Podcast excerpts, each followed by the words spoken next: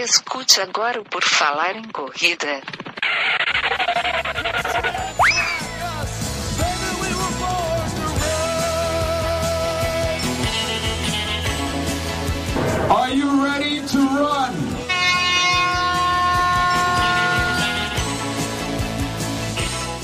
Começa agora mais um episódio do podcast do Por Falar em Correr. Estamos aqui novamente, ouvintes, ouvintas e todo mundo mais. Vamos fazer mais um programinha, mais um episódio especial que esperamos que vocês gostem. O meu nome é Enio Augusto e a minha convidada de hoje é a Daniele Nobre, a Dani Nobre, a Dani. Ela vai participar aqui com a gente. Seja bem-vinda, Dani, tudo bom?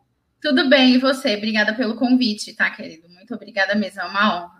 Estamos muito bem, muito felizes que você tenha aceitado e a gente tenha conseguido fazer esse episódio, né? Que eu já tenho tentando há um tempo, né? Isso é, já tô Menino, mas olha, que hora que a gente conseguiu marcar, eu falei, que milagre. eu, eu vou tentando, eu vou tentando, uma hora eu consigo. E, e, deu certo, então vamos aqui conversar com a Dani sobre a vida dela, corrida, esporte e tudo mais. Eu acredito que a maioria de vocês que estão escutando aqui o podcast é, devam já conhecer talvez um pouco da, da história dela, porque pelo menos é, é, eu conheço, né? Não sei vocês, vocês deveriam. Não, eu falar, só para todo mundo conhecer o milagre, meu filho. Eu não sou tão chique e elegante assim, não. É, é que, vezes, de repente, é que às vezes eu acho que todo mundo está na mesma bolha que eu, né? Às vezes não é bem assim. Então vamos ter oportunidade para o pessoal conhecer a primeira mulher cadeirante triatleta do Brasil, nove vezes maratonista e mais um monte de coisa que nós vamos começar aqui. Primeiro de tudo, Dani, vamos lá. É como é que é que a tua vida começou no esporte? Como é que tu começou nessa coisa na corrida e tudo mais? Nessa tua primeira fase da vida, se o esporte ele teve presente antes ou só depois? Não, já era antes. É, na verdade, assim, o esporte acho que começa na vida de toda criança, quando os pais matriculam em alguma coisa, tal, né? E eu, na verdade, fui uma criança gordinha, bem gordinha. Eu entrei no Vigilante do Peso com 11 anos. É, meus pais entraram, minha mãe, depois meu pai, depois eu. E com isso, meus pais foram para academia e eu fui para natação. E aí eu comecei a fazer natação para emagrecer. Comecei a nadar lá, bem bonitona, e o professor chegou um momento que ele falou para mim: Você quer competir? Você é boa. Eu falei: Ah, eu quero. Aí ele foi pedir para os meus pais, meus pais não deixaram e me tiraram da natação.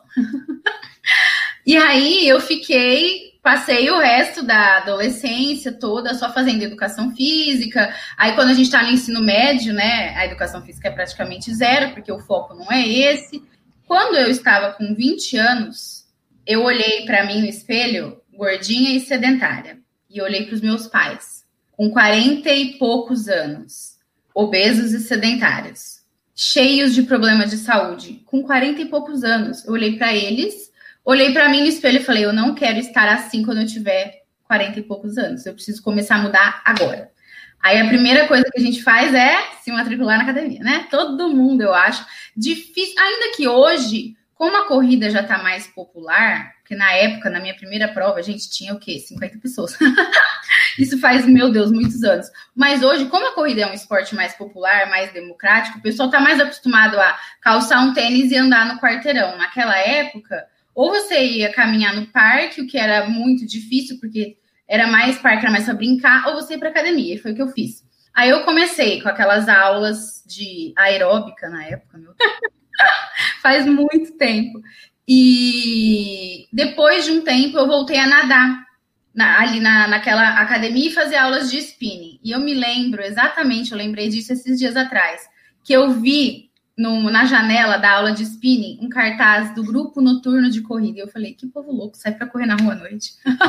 Mal sabia eu. Uns meses depois eu troquei de academia e não tinha mais como nadar naquela academia nova, era muito mais caro. E eu falei, ah, vou ficar só no spinning, na musculação tá ok. Chegou um belo dia, um professor lá da academia veio para mim e para mais dois amigos, o Matheus e a Isabela. Eu, a louca do spinning, a Isabela, bailarina, o Matheus, jogador de basquete, e a gente era colega ali de musculação. E ele falou para nós: olha, vai ter uma corrida, a corrida da caixa, 5 quilômetros, vamos participar. Um olhou para a cara do outro, eu falei: a gente não corre. Aí o Matheus, não vamos. Eu falei: Matheus, a gente não corre. Ele falou: ah, tem 15 dias, vamos tentar. E aí a gente foi para a esteira e ali trotando na esteira, porque eu já tinha no ano anterior dado umas trotadas na esteira. Já, só que eu não sabia que. Eu não tinha nem. Ai, gente, eu nem sabia que eu já tinha corrido, assim. Hoje eu tenho essa consciência, né? Na época eu só pensei, não corro. Enfim, fomos para a prova. E no dia que eu passei pela linha de chegada pela primeira vez na minha vida, eu vi que eu queria fazer aquilo pro resto da minha vida.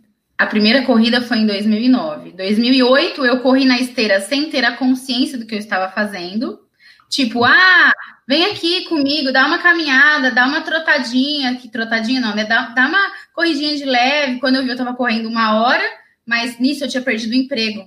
Eu voltei a trabalhar logo depois, um mês depois, e parei de correr. E eu fiquei alguns meses sem correr, então para mim eu não corria, mas eu corria. E aí, quando, logo no começo de 2009, abril de 2009 foi a primeira corrida. Aí eu falei, meu Deus, quero fazer isso pro resto da minha vida. E é engraçado que se você procurar me pedir alguma foto minha dessa corrida, eu não tenho.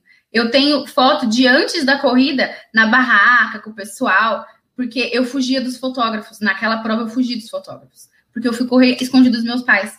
Ah, eles então, não apoiavam? Não, quando eu, no dia que eu ganhei meu primeiro troféu, o dia que eu trouxe para casa meu primeiro troféu de corrida, minha mãe pôs para fora. O troféu casa. ou você? Eu e o troféu. Ah. É, eles não apoiavam na época, né? Então eu fui escondida. Eu achava, eu via aquelas câmeras, eu falava, meu Deus, eu passo na televisão, ninguém pode me ver. E eu fui entender depois que aquilo ali eu comprava. E naquele dia, inclusive, eu descobri que existia Orkut, porque eu não sabia. Aí eu fiz o Orkut, entrei nas comunidades de corrida, tudo. Fiz um monte de amigos em São Paulo. E naquele ano mesmo. Você era da onde que você falou que tinha amigo em São Paulo? Ribeirão Preto. Eu sou ah, de, então. Ribeirão Preto, que é do interior, né? Interior. E aí, é, em julho daquele ano, eu fui para minha primeira corrida de 10 quilômetros, que foi em São Paulo, que foi a corrida dos bombeiros. No ano seguinte, eu fiz a minha primeira meia maratona e corri cinco anos, né? É, eu estava treinando para minha primeira maratona e para o meu primeiro triatlon, quando eu sofri o acidente. No, dois dias antes, a gente tinha feito o Bertioga Maresias, e dos 75 eu corri 29 quilômetros. Né? Quem não Olha. conhece a prova, se tem alguém que não conhece, são 75 quilômetros de uma praia a outra, né? Tem duas, não sei agora como é que tá, porque a gente faz muito tempo, mas antes tinha duas edições, uma de Bertioga Maresias, uma de Maresias a Bertioga. E a gente fez a prova de outubro, fizemos em trio, e eu corri os 29 de 75. Eu fiquei com o trecho mais longo, com menos subida. E aí, isso foi no sábado, e na segunda eu sofri um acidente, a caminho do trabalho. Tá, então assim, antes do acidente, tu estava já, tu era uma corredora, digamos que tinha evoluído, estava correndo bem rumo à primeira maratona, tava as coisas... Eu, é, eu, tava, é, eu bati na trave de fazer uma, uma meia sub duas horas, eu fiz em duas horas e quatro, duas horas e seis, uma coisa assim. bati muito na trave, mas assim, fiz a maior Fui naquela meia do Rio, que é em agosto, a meia da Globo, é 9 horas da manhã, aí a gente larga naquele calor. Se eu tivesse feito a meia da maratona, que larga às 7, eu teria conseguido. Uhum. É, mas fiz aquela naquele calor, bati na trave e não consegui. E tava caminhando para maratona já.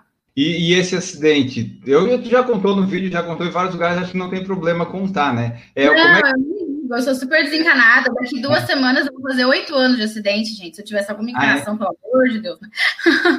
Como é que foi isso? Foi algo por acaso? Ou foi uma imprudência? O que, que aconteceu? Como é, eu estava indo trabalhar na segunda de manhã, eu era professora de escola. É, só que eu dava aula de inglês em escola regular, né? Em escola de idiomas em escola regular. Então, naquele dia, na segunda, era o dia que eu entrava às sete e meia e não sete horas. Então, era mais ou menos umas 7, 7 15 da manhã. Eu estava indo trabalhar.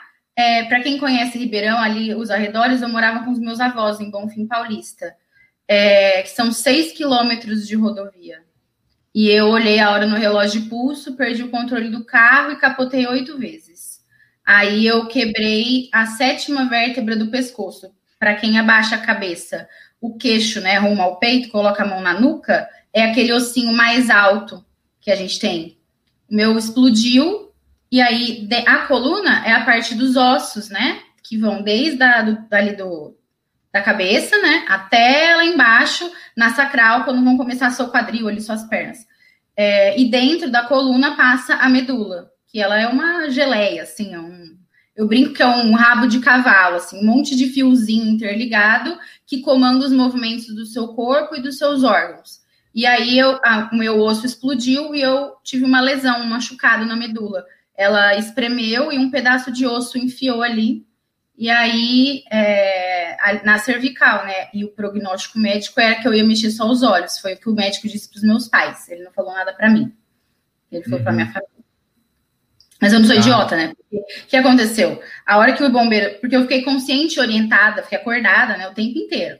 Aí a hora que Até o bombeiro. Quando deu o acidente, você, você lembra das tudo, Eu lembro tudo. Eu, eu não sou aquela pessoa, nunca fui, que, tipo assim, tenho pesadelo com acidente, nada disso. Mas quando eu conto, se eu parar, tipo, 10 segundos e me concentrar, eu ainda consigo ter a sensação do meu cabelo aqui, assim, ó, batendo, assim, ventando no meu rosto do carro e ver marrom e azul, que era a terra e o céu. E eu, eu uhum. pensei, nossa, isso que é capotar o carro, meu Deus. Só que eu não tinha noção de que eu estava capotando tantas vezes. Eu só sei porque a moça do carro de trás, dois carros atrás, né? Elas é, me socorreram e tem, eu tenho contato com elas até hoje e elas me contaram. Quando o pessoal chegou ali para te resgatar, tava tudo, tu tava consciência, era tudo, tu, mas aí tudo. tu sentiu? Assim, né? Tava aqui no meu olho, eu tenho uma cicatriz. A hora que o carro parou, o meu olho parou no vidro. No meu supercílio do lado esquerdo, eu tenho uma cicatriz. Foi o único corte do meu corpo inteiro. O meu rosto parou ali no vidro e foi o que segurou o meu pescoço, no, a minha cabeça no lugar. Porque se eu tivesse ido para o outro lado, talvez eu tivesse morrido.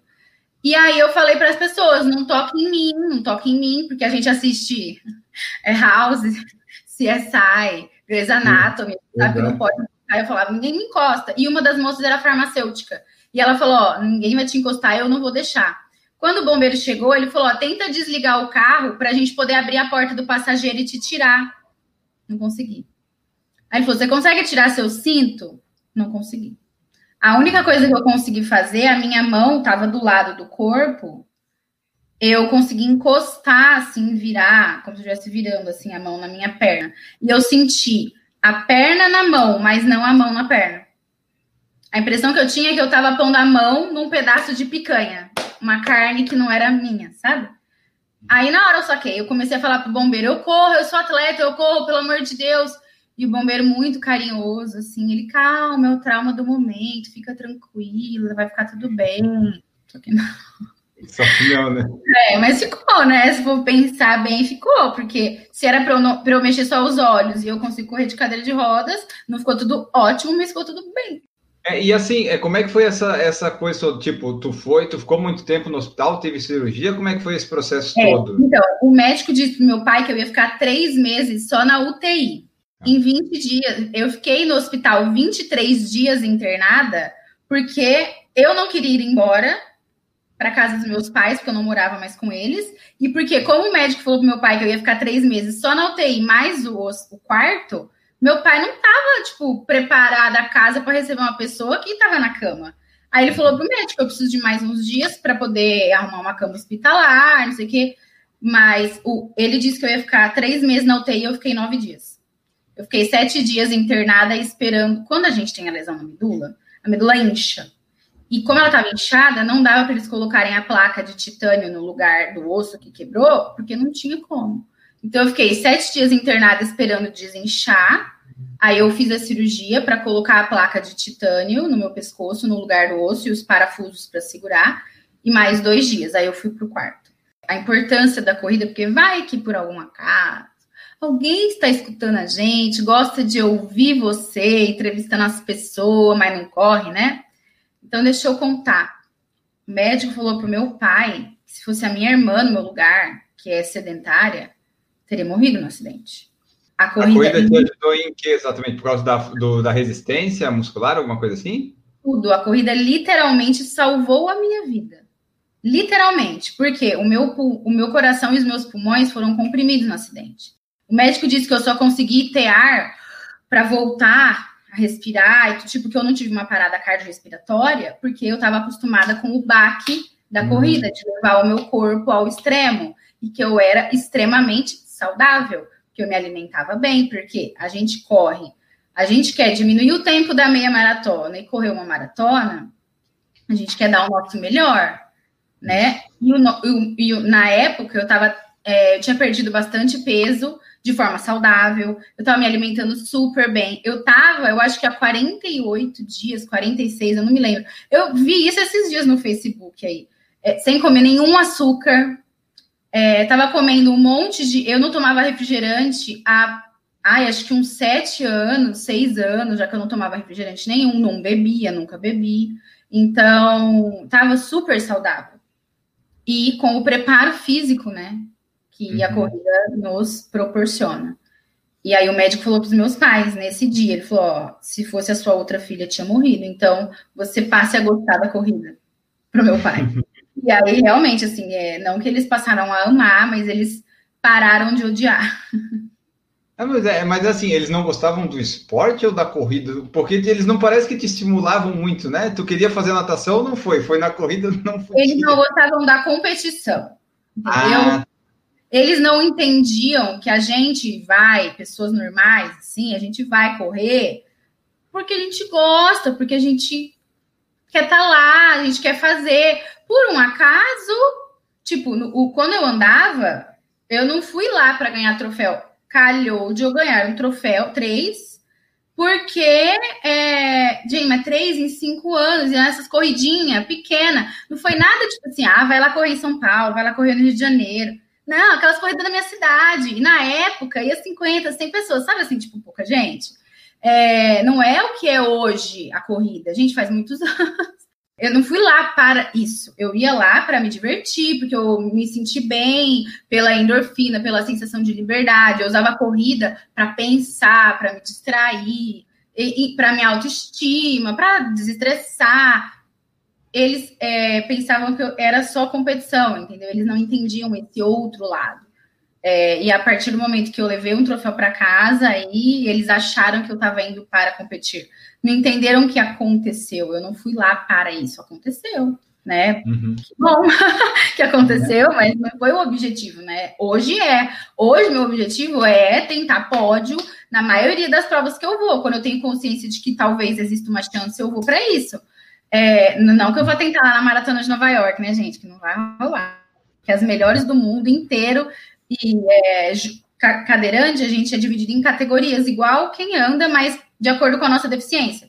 Quem anda é pela idade, a gente é pela deficiência. Só que maratonas grandes, tipo Nova York, Chicago, as majors, eles juntam algumas categorias. Então, eu sou das duas que juntam, eu sou da mais fraca. Eu não vou ganhar das meninas mais fortes, que são as melhores do mundo, no caso. Então, eu vou lá para fazer, para me divertir e tal, tal. Mas quando eu sei que há uma chance, eu vou para estraçalhar, né? É, mas na época não. E eles não, mas mesmo assim, eles não apoiavam. Hoje eles vêm com outros olhos. Tanto que a minha irmã falou que um dia ela queria fazer uma corrida de 5 quilômetros só para ir comigo. Assim. Quando é que tu voltou para casa lá e tal? Nesse momento você já, tá, já tinha alguns movimentos? Quando é que foi que voltou assim? Que tu viu assim, pô, eu posso mexer mais que o olho, tá melhorando? É. Como é que foi? Então, na UTI, a fisioterapeuta da UTI falou assim: quando você lembrar, você tenta levantar o seu braço porque era mais fácil eu recuperar o movimento, esse movimento subir e descer o braço assim, do que a mão. Eu ficava tentando o dia inteiro, porque eu não tinha mais nada para fazer. O que eu tinha pra fazer não tem, gente? Nada. Aí, tanto que, às vezes, é, às vezes dava um tédio, assim, eu falava, ai, chega, né? Deixa eu dar uma parada aqui. Aí eu escutava os enfermeiros falando, acho que a Dani dormiu. é, é, mas assim, é, eu comecei a ter algum movimento desse tipo ainda no hospital, mas muito leve. Depois comecei a recuperar alguma coisa da mão, mas até hoje eu tenho sequela nos braços e na mão. Meu lado esquerdo do corpo inteiro é pior. Então, o braço é pior, a mão é pior, o abdômen é pior, tudo é pior. Equilíbrio, assim, o abdômen que eu falo é meu equilíbrio, né? Tudo é pior. Então, assim, ó, minha mão aqui não dobra, ó.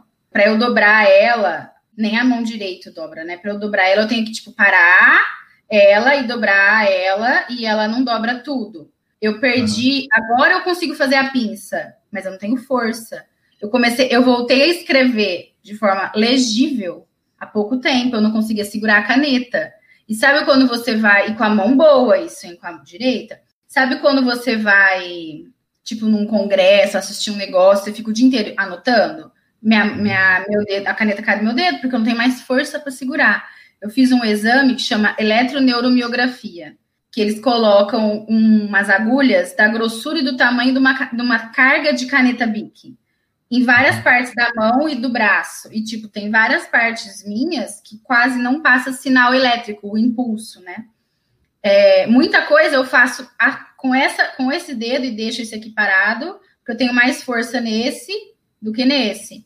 O indicador aqui, ó, não tem tanta força, então. É não, aqui, ó, o meu dedo nem junta, meu dedinho. Eu posso fazer a força que for, que não junta. E aqui, ó, eu tenho isso aqui, é um buraco na minha mão, que é falta de musculatura. Então, eu ainda tenho sequelas, não é tudo normal. E as pessoas, elas olham para o cadeirante e elas esquecem que é, não é a cadeira de rodas e que nem todo cadeirante é igual. Que existem várias patologias, nem todo mundo tem lesão medular tem pessoas que têm alguma doença degenerativa, tem gente que tem pólio, tem gente que tem mielo, e os atletas com deficiência é a mesma coisa. Todo mundo olha o atleta com deficiência e acha que só porque está na cadeira é todo mundo igual, e não é, cada um tem uma deficiência diferente.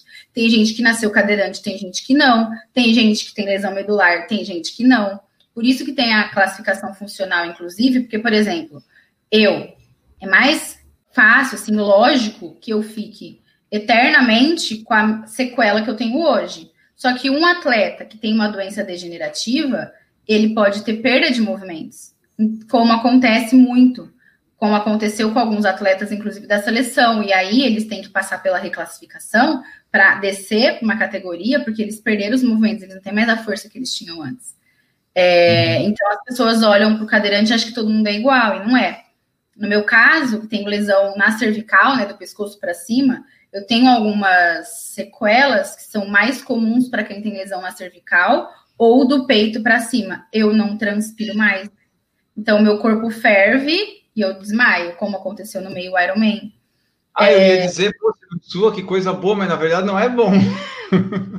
não, porque eu começo a ficar com calor e meu corpo não resfria. Ao mesmo tempo, meu corpo não aquece. Então, por exemplo, sabe quando você está numa sala com ar condicionado? com uhum. frio. Aí você sai no sol e esquenta, eu não esquento mais. Não esquento mais, eu fico às vezes quatro, cinco horas gelada, e aí eu tenho dor neuropática. Eu tenho espasmo nas pernas, nas mãos e nas costas, que é o movimento involuntário do músculo. Então, por exemplo, acontece muito no meio da corrida, em, em, corridas com frio, assim, geladas. Às vezes em sala de espera com ar-condicionado, minha perna começa a pular sozinha. Meu batimento cardíaco não sobe muito, mesmo em treino de tiro. Isso não acontece com os atletas que têm a lesão do peito para baixo. Ou a maior, a maior, todos do peito para baixo, quase nenhum, né? Não tem isso. E do pescoço para baixo, assim, alguns ainda tem, mas quem tem lesão no pescoço, a grande maioria assim. Tá, a sua, então, é no pescoço, não é na medula, é isso? Não, é. O pescoço que eu falo é no rumo do pescoço. A coluna vem aqui, do, da, da base da sua cabeça, e ah. vai até lá embaixo no seu quadril, a coluna inteira. Ela é dividida e a medula é lá dentro. A coluna é dividida em vértebras. Então é C1, C2 até C7, pescoço. Aí a torácica. T1, T2, Você foi especialista, né? Eu não lembro até T12, eu acho que vai até T12. Não, não, tenho, não tenho certeza, tá? Eu acho que a torácica vai até T12. Aí, ali no umbigo, mais ou menos, começa a lombar. Então tem L1, L2, depois tem a sacral, que é pouquíssima gente que tem lesão ali na sacral, mas ainda tem.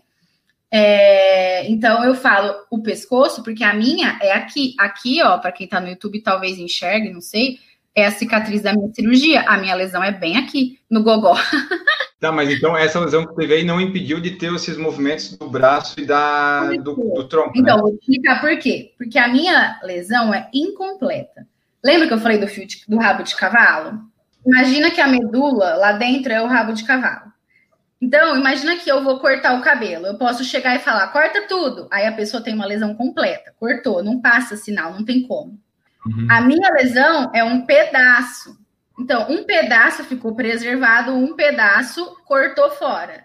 Entendeu? Não que cortou e saiu de lá, mas cortou e arrebentou. Não tem como o sinal. Meu cérebro manda mensagem: mexe a perna.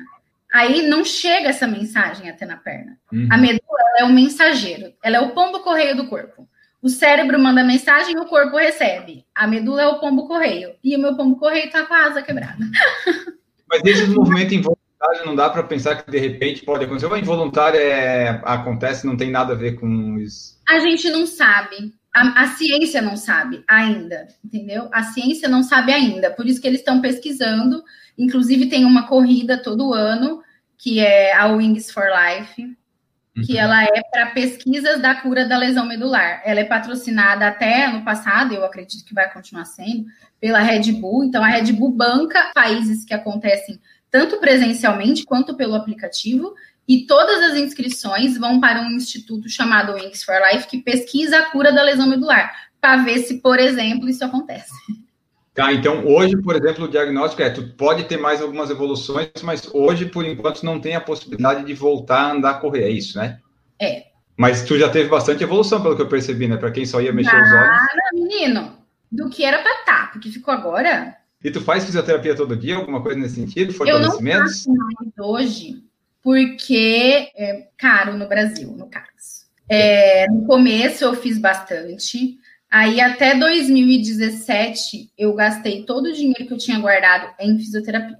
Gastei tudo, paguei assim até o máximo que eu consegui. Aí eu tinha duas opções. Porque assim, hoje eu não tenho patrocínio suficiente para bancar as minhas corridas, minhas provas todas, meu triatlon, sem eu pôr dinheiro do meu bolso. Até hoje eu não tive essa possibilidade. Então, o dinheiro que me sobrava, digamos assim, né, de pagar as contas, ou eu punha na, na corrida, ou eu punha na fisioterapia. Eu escolhi pôr na corrida. Então hoje tu é a tua, a tua profissão, vamos dizer assim, é ser atleta, é ser atleta cadeirante profissional, é isso? Não sou profissional porque eu não sou da seleção. Eles, ah, eles tá. o atleta profissional como da seleção. Mas hoje, é, a minha.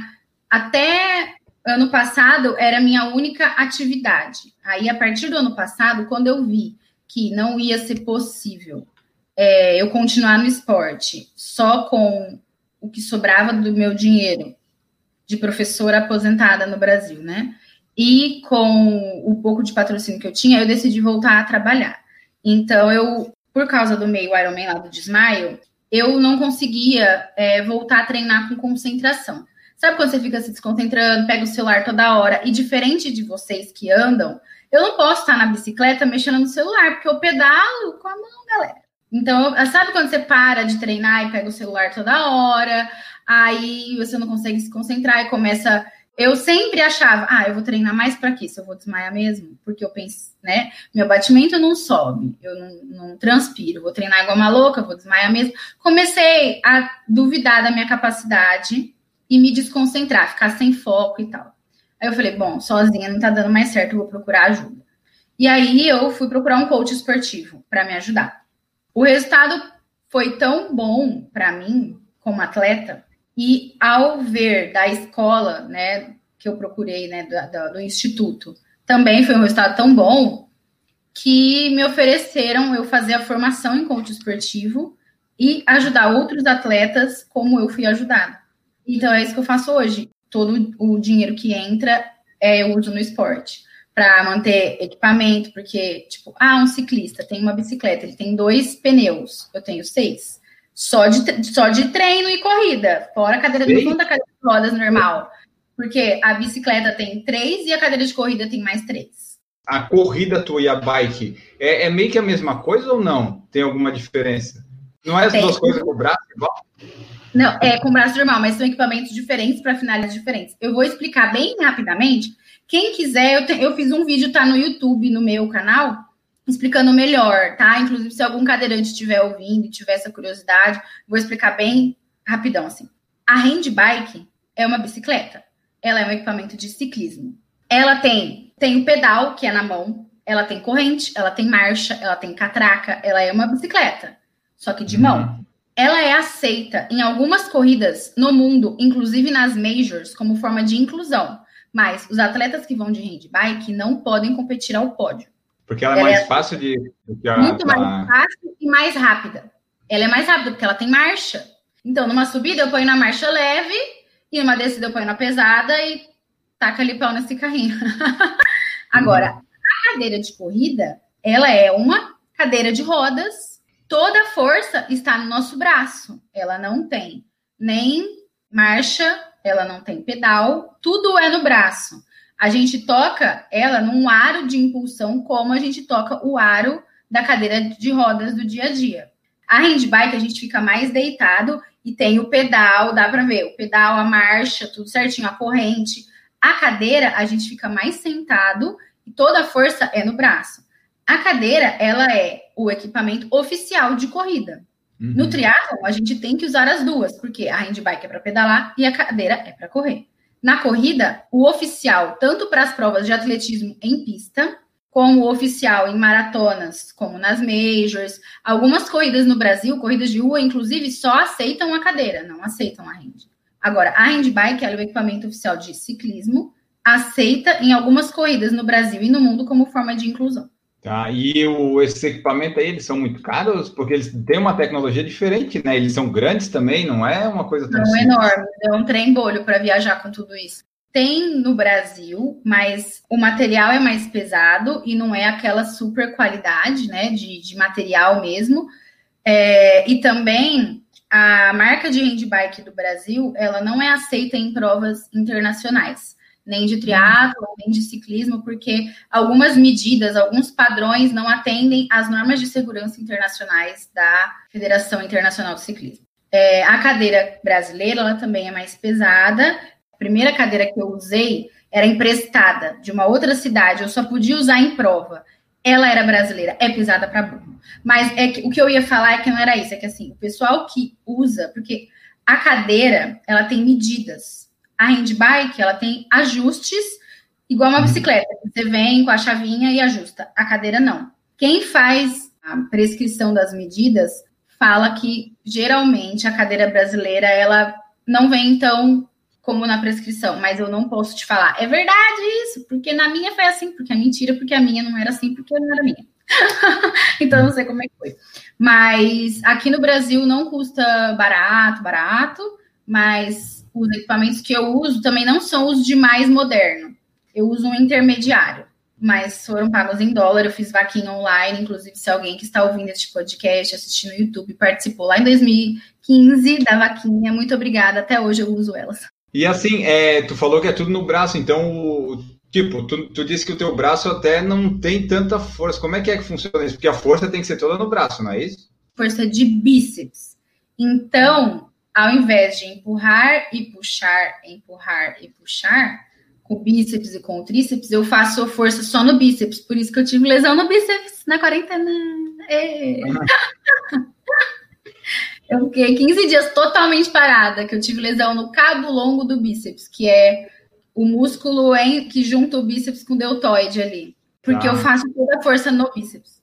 Pois é, porque é só no, no bíceps, né? Então, pô, imagina, tu faz o triatlo lá, tu vai na, é, pedalar e correr, tu vai ficar quantas horas só com, fazendo força no braço? Daí eu não aguento. Depende da distância do triatlo, né? Depende muito. Porque assim como, porque assim, oficialmente, o para triatlo é a distância do short triatlo de quem anda. Mas a gente pode fazer as outras distâncias se a gente quiser. E nessa bike e nessa de corrida, é mais rápido tu fazer se tu tivesse correndo, se tu tivesse uma bike normal ou é mais devagar? Depende do atleta, depende da lesão, depende do equipamento, depende de muita coisa. Por exemplo, eu não consigo, eu não consigo ser super rápida porque o meu equipamento é intermediário, não é o melhor que existe. E eu tenho sequelas nos braços ainda, no abdômen e tal e tal. Então eu não sou tipo super ultra mega rápida, não.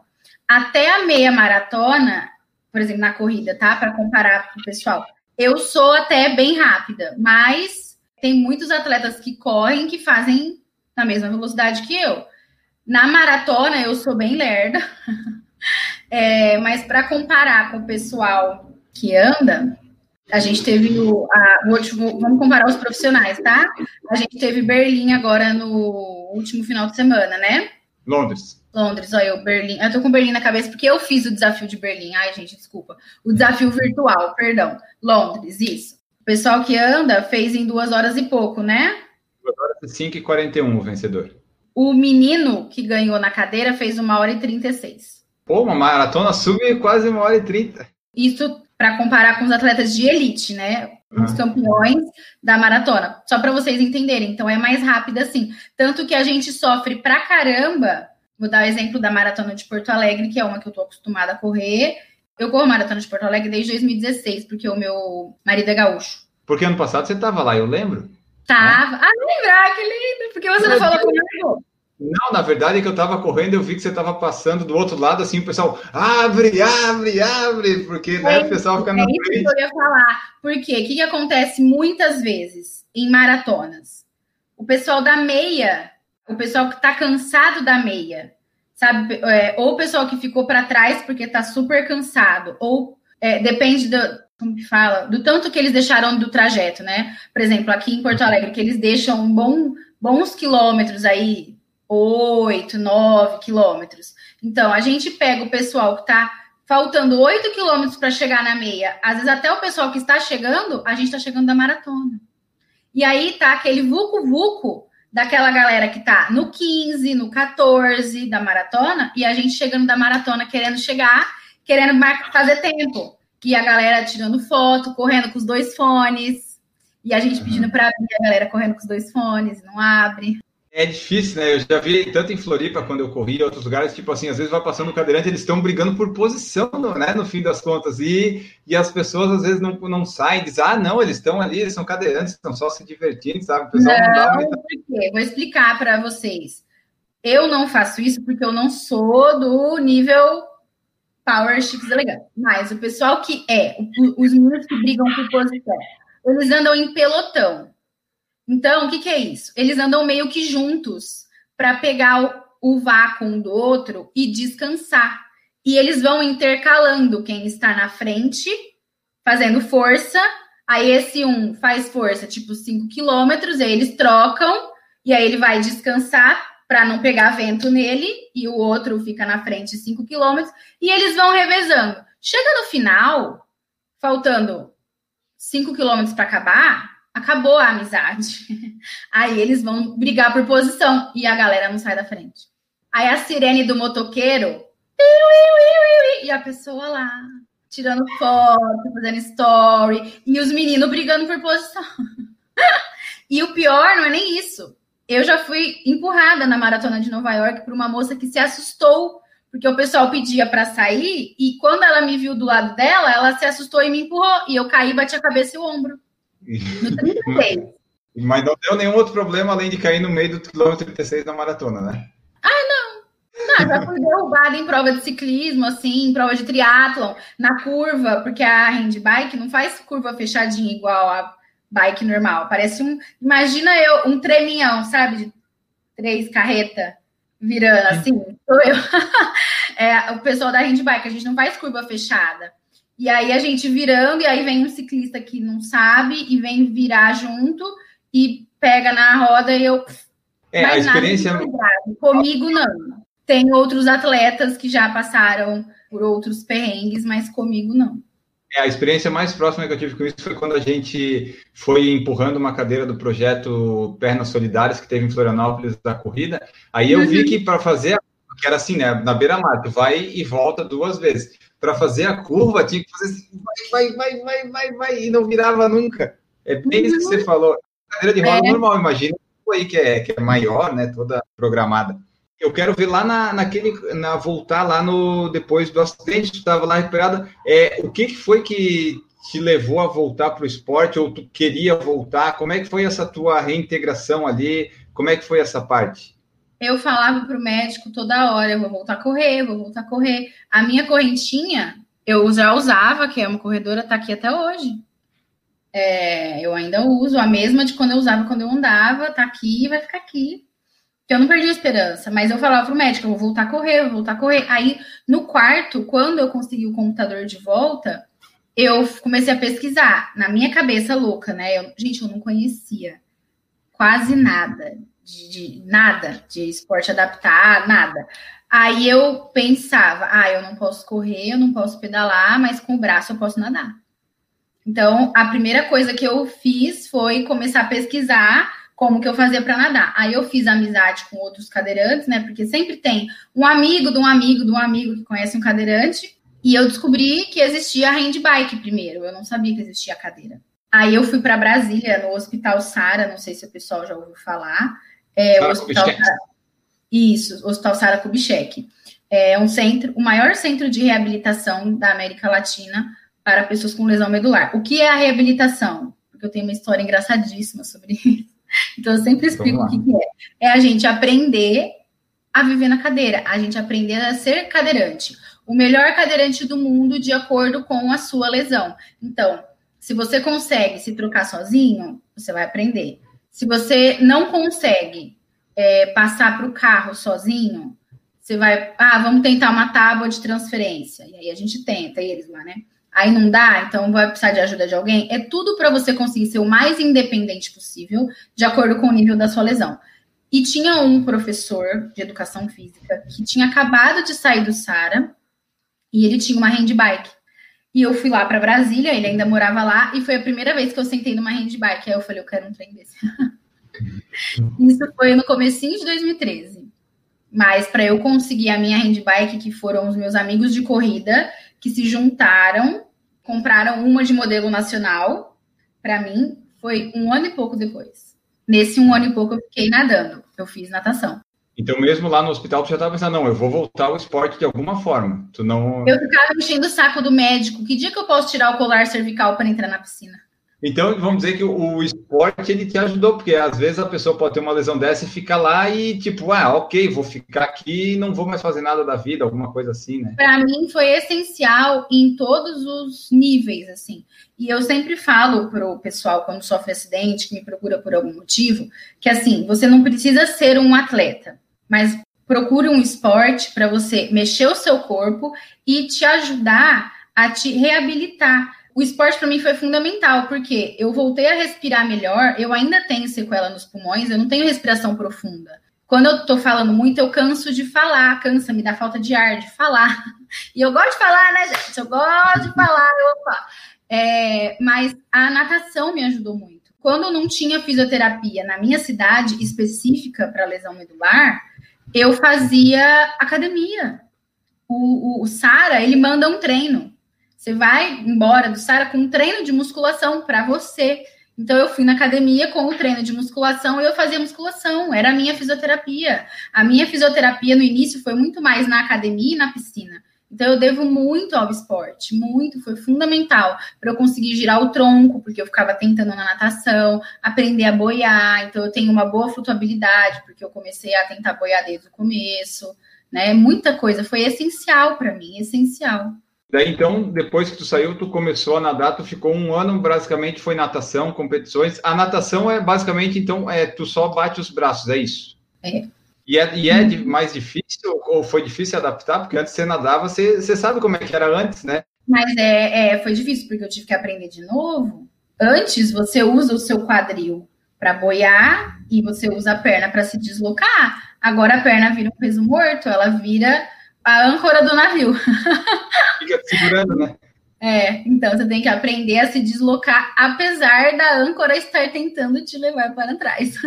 E daí, nesse caso, é importante estar tá leve, estar tá mais leve? Tipo, a, a, perna, ela pesa muito? Tu tem musculatura na perna? Como é que, é, que funciona? Eu tenho musculatura porque eu tenho o espasmo, que é o movimento involuntário do músculo. Então, a minha perna mexe sozinha. É uma contração muscular que eu não comando. Eu tomo medicação para segurar, mas hum, a medicação não é suficiente, mesmo eu tomando bastante, né? É, eu ainda tenho bastante espasmo, então eu tenho musculatura um pouco menos na perna esquerda do que na perna direita, então me pesa mais. Quando a pessoa tem a perna mais fina, é porque ela não tem o espasmo. E também eu estou acima do peso porque eu tenho muita tendência. Então eu respiro perto da coxinha, eu engordo. Eu não preciso nem comer. Eu tô o resto da minha vida sempre tentando emagrecer, porque no meu caso, não para na natação eu, eu não sinto tanta diferença, mas na corrida, no ciclismo, se eu tô mais pesada, é mais peso que eu tenho que carregar no braço. Tu falou que quando antes do acidente e tal, tu estava bem regradinha na alimentação. Hoje em dia, a tua alimentação é como? É, é mais regrada também? Tu tenta fazer é, isso? É, a gente está em casa, enfiado em casa. É mais difícil na quarentena, né? Ah, menino, pelo amor de Deus. Eu, eu, assim, ó, quem não engordou na quarentena, pelo, não sei, tem algum milagre aí, me conta. Eu engordei, mas, mas eu consegui perder. Então, eu tô, no, eu tô no processo de tentar emagrecer, né? O que eu engordei eu comecei a comer, abrir exceções. Mas antes da quarentena, antes de eu conhecer o boy, quem me segue no Instagram, quem era da época do Snapchat, então vai lembrar mais ainda, mas quem me segue no Instagram sabe que este homem, ele come tudo de doce, pão, bolo, tudo de porcaria, fandango, óleo e não engorda e eu já respiro perto do negócio e engordo, né? É, é difícil para as mulheres, né? Porque o homem, mesmo que ele vá tentar começar, ele sempre pode comer mais, geralmente porque ele é maior e tal, o metabolismo, e daí Não, acaba prejudicando. E ainda tem o, o, tipo físico. Sabe aquele tipo de pessoa que, ah, eu tenho amigas assim, ai, ah, parei de fazer musculação na quarentena, eu minguei, tô parecendo uma tripa. É um, um tipo físico que chama ectomorfo. A pessoa, ela é mais sequinha. Eu sou aquela pessoa que eu sou endomorfa. O que, que eu faço? Eu não perco o músculo, eu ganho gordura. Então parece que eu tô gigantesca, porque o músculo continua aqui, mas eu ganhei gordura. Mas assim, eu continuei fazendo dieta, eu continuo indo no nutricionista sempre, tanto porque eu tenho a tendência dos meus pais a engordar, como eu não quero ter as doenças que a obesidade, o sedentarismo trazem. Eu prezo mais pela qualidade de vida acima de tudo, porque eu tenho que pensar no meu futuro. Se eu já estava pensando no meu futuro quando eu andava e tinha 20 anos, imagina agora, com 35, na cadeira de rodas. Você acha que eu quero colesterol, triglicérides, tudo mais? Não quero, obrigada. Então, continuo me cuidando sim. Eu dei uma engordada na quarentena, mas já estou no processo de vamos tirar esse pânceps daqui, porque socorro, né? Mas eu me cuido bastante, sim. E eu mas... gosto de cozinhar, né? Tem essa vantagem.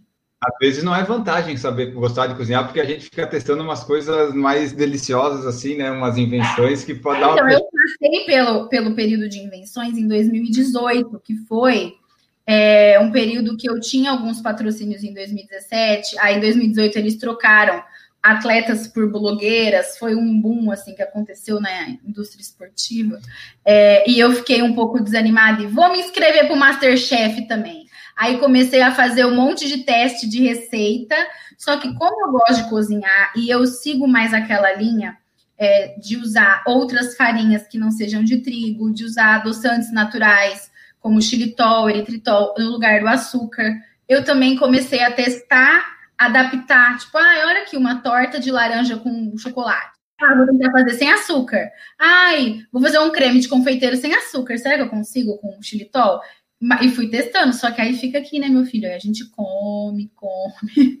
O povo acha que, mesmo que seja da dieta, pode comer à vontade, pode abrir a porta do desesperados e vem em mim comida, mas não é bem assim, né? E assim, ó, no caso do, do, do cadeirante, no teu caso, é mais, tipo, tu pratica atividade e tal, tu é atleta, mas é mais difícil é, sair do sedentarismo, porque mesmo pedalando e tal, você está sentada sempre, não é? No fim das contas.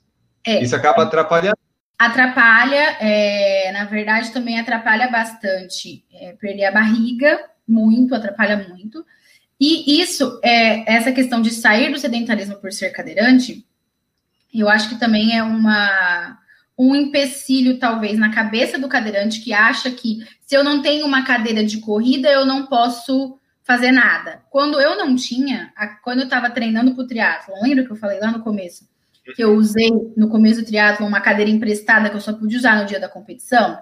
Eu falava, gente, como que eu vou usar, como que eu vou treinar então o movimento de tocar a cadeira se eu não tenho uma cadeira de corrida?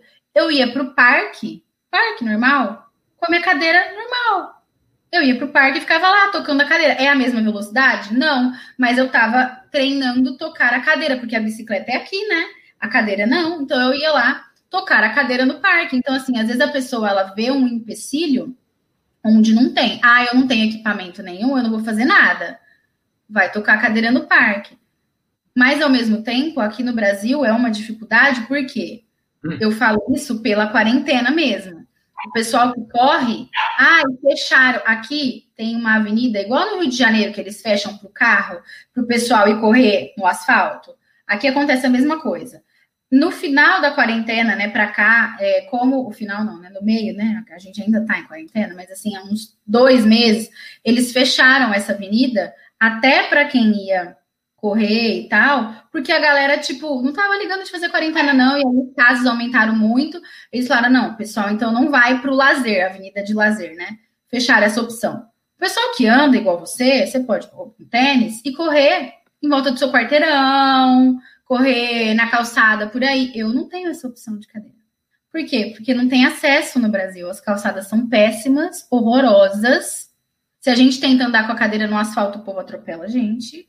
Então, ao mesmo tempo que a dificuldade está na cabeça do cadeirante de ah, eu tenho que ter um equipamento, ah, sendo que ele pode usar, pegar a cadeira dele e ir para o parque, a hora que o parque está fechado, ou se na cidade dele é uma cidade pequena e não tem parque, como que faz? porque as cidades não têm acesso, não adianta falar que o Brasil tem, porque não tem. É, e mesmo assim tu vai dizer, ah, o, pessoal, o cara vai pegar e ir pro parque, mas até ele conseguir sair de casa e lá já é uma dificuldade, né? Porque também tipo, é ali... dificuldade, nem todo mundo tem carro, hoje ainda tem Uber, o Uber ajuda a gente com a, a cadeira tal, né? Mas é um gasto, e nem todo mundo pode gastar com isso. Então, tem isso também. Tem isso é também. Você falou ali, ah, foi no hospital de reabilitação. Eles te fazem para tu ter a maior independência possível, mas tem umas independências que não tem como ter, né? Tipo, a calçada não tá certa, você não vai conseguir passar ali naquelas não, coisas. Não, eu falo por mim, por exemplo, a gente tem que ir no banco uma vez por ano fazer a prova de vida, provar que você tá vivo, né? O banco, a calçada do banco é tudo esburacada e não tem como parar na, no meio fio para eu já descer da cadeira na calçada do banco. Eu tenho que atravessar do outro, eu tenho que parar do outro lado. Ali é para passar ônibus, não pode parar. Eu tenho que parar do outro lado e atravessar a rua. Eu não tenho como atravessar a rua, porque é um degrau desse tamanho, assim. Aí a rampa, quando tem, é tudo esburacada. Eu quase caí e, e não tem acesso, não tem acesso, não é fácil. Porque assim, o, eu imagino, né? Aí você me corrige, que o cadeirante ele gosta de ter a independência dele de fazer as coisas por conta, né? Mas às vezes ter alguém sempre por perto acaba sendo bom, só que tipo, é bom e ruim, porque tu tem alguém que pode te ajudar, mas daí você fica na dependência, e na verdade tu não então, quer ser dependente. Isso aí depende do cadeirante é. e de quem tá perto. Entendi. Eu já vi cadeirantes que não querem, eles querem a mordomia, eles querem que tá deitado na cama, ai mãe, traz uma água aí pra mim. E já vi outros cadeirantes, porque eu recebo muita mensagem, né, muito direct, de quem corre normal e ah, tô com uma dificuldade de correr e tal, ou quem é cadeirante está passando por alguma coisa. E tem o cadeirante que quer ser independente e a família não deixa. Então, não, peraí que eu. Ah, não, não vai. Como era o caso, por exemplo, logo que eu sofri um acidente, o médico e fisioterapeuta falava para meu pai: troca a cama hospitalar dela, que era eu, né, por uma cama normal, para ela aprender a se transferir, que é sair da cadeira de rodas e passar para o carro, para para a cama, para o sofá. E a gente tem que aprender para fazer isso, né? Não é um, não, a gente não nasce sabendo fazer nada na cadeira. É, e não é o, o, acidente que faz um milagre. A gente tem que aprender a viver de novo, assim, né? A, a se acostumar com essas coisas. Ai, então ensina aí, ela precisa aprender, troca a cama. Meu pai, não, quando ela precisar, ela aprende. E tem muito, e isso eu estava no comecinho do acidente, então até compreensível. Meu pai estava ali super protegendo, porque eu estava com meses de acidente. Mas tem cadeirantes que estão há anos na cadeira e a família super protege. Eu tenho seguidoras que falam: ah, eu queria sair com as minhas amigas e meu pai ainda quer me buscar de carro e eu não sei me transferir, então não dá para pegar um Uber. Tem a galera que quer ser super independente e tem a galera que não quer ser super independente. E hoje, sendo cadeirante, tu consegue dizer que tu tem uma vida, vamos dizer, normal, assim, dentro das possibilidades? Tu consegue fazer tudo que te, que te é permitido fazer? Sim, e não sou a única, né? E se tiver algum cadeirante que estiver ouvindo aí, saibam que sim, a gente pode ter uma vida normal dentro das nossas limitações e você não precisa ser atleta. É, eu tenho amigos que são é, cientistas, empresários, jornalistas, é, enfim, de tudo quanto é profissão, tem amigas médicas, é, e tenho amigos atletas, e tem mães, e tem pais, e o pessoal namora, casa, viaja, a gente é seu cliente, viu, gente? Você aí que é corredor está me ouvindo, a gente é seu cliente na sua loja, no seu hotel, no seu restaurante. Então, assim, tenha esse olhar para o cadeirante quando você recebeu um cliente cadeirante, tenha esse olhar de treinar a sua equipe para. Porque eu já entrei em várias lojas de shopping para comprar roupa para mim, ou de presente, né? De, dos namorados, que fui destratada, porque eu sou cadeirante, quer dizer que porque eu sou cadeirante eu não posso ter o dinheiro para pagar aquele, aquela peça de roupa, quer dizer que eu sou cadeirante, então eu não posso entrar no seu restaurante para comer, ter uma noite romântica com meu marido, porque tem uma escadaria, sabe assim? Então, você que é corredor e está me ouvindo, saiba que nós também somos seus clientes, tá? Não importa qual seja a sua área de atuação. E como você falou, né? Tem tipo, o cadeirante eles tem vários tipos de, vamos dizer, ou foi doença ou acidente, porque no Patologia. teu caso, por exemplo, ah, é, patologia, isso. É, a, no seu caso, a pessoa vai dizer, pô, ela tá super bem e tal, mas aí tem os detalhes da tua mão e tal que a pessoa não percebe essas coisas, né? Então tem vários detalhezinhos que a pessoa vê que é cadeirante, mas são todos eles ah, são diferentes, né? Não é a mesma coisa. Não é a mesma coisa, mas eu vou te falar que é muito assim, ó. É, você conhece alguém que usa óculos? Ah, eu usava até um pouco tempo atrás. Conheço bastante então, gente. Eu uso. Você tinha miopia, hipermetropia ou astigmatismo? O meu era miopia, daí eu fiz a cirurgia. Quantos graus? Ah, 5,5, 6.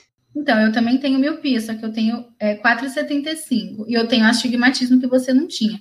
Nós dois com óculos. É verdade. A gente tem o óculos, mas cada um com um grau, cada um com ou miopia, ou astigmatismo, ou hipermetropia, ou tudo junto. É, o meu pai precisa de óculos é, que é multifocal, eu não. Então, assim, não é porque o cadeirante não é porque usa óculos, que é todo mundo igual, que é todo mundo com a mesma coisa. Mas ao mesmo tempo, você não precisa se assustar e nem achar que a gente não é gente. Nós somos uma pessoa, o cadeirante é uma pessoa que ao invés de usar óculos está numa cadeira de rodas, mas é uma pessoa como você, como eu, que tenho meus defeitos, que tenho sentimentos, que sou inteligente, né? Que tenho as minhas capacidades intelectuais, porque não é porque é o cadeirante que a pessoa não tem a capacidade intelectual dela preservada. Sim.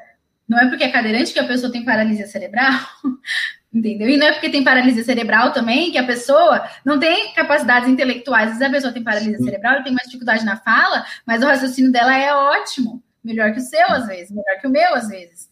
Então, assim, olhe para a pessoa com deficiência com outro olhar, olhe como uma pessoa acima de tudo, principalmente se a gente é adulto né? Porque as pessoas elas falam com meu marido, ai, o que aconteceu com ela? Gente, eu tô ouvindo, eu tô aqui. Ou então olha para ele e fala assim, ai, você é um anjo de ter casado com ela. Ué, mas eu não posso ser legal, interessante.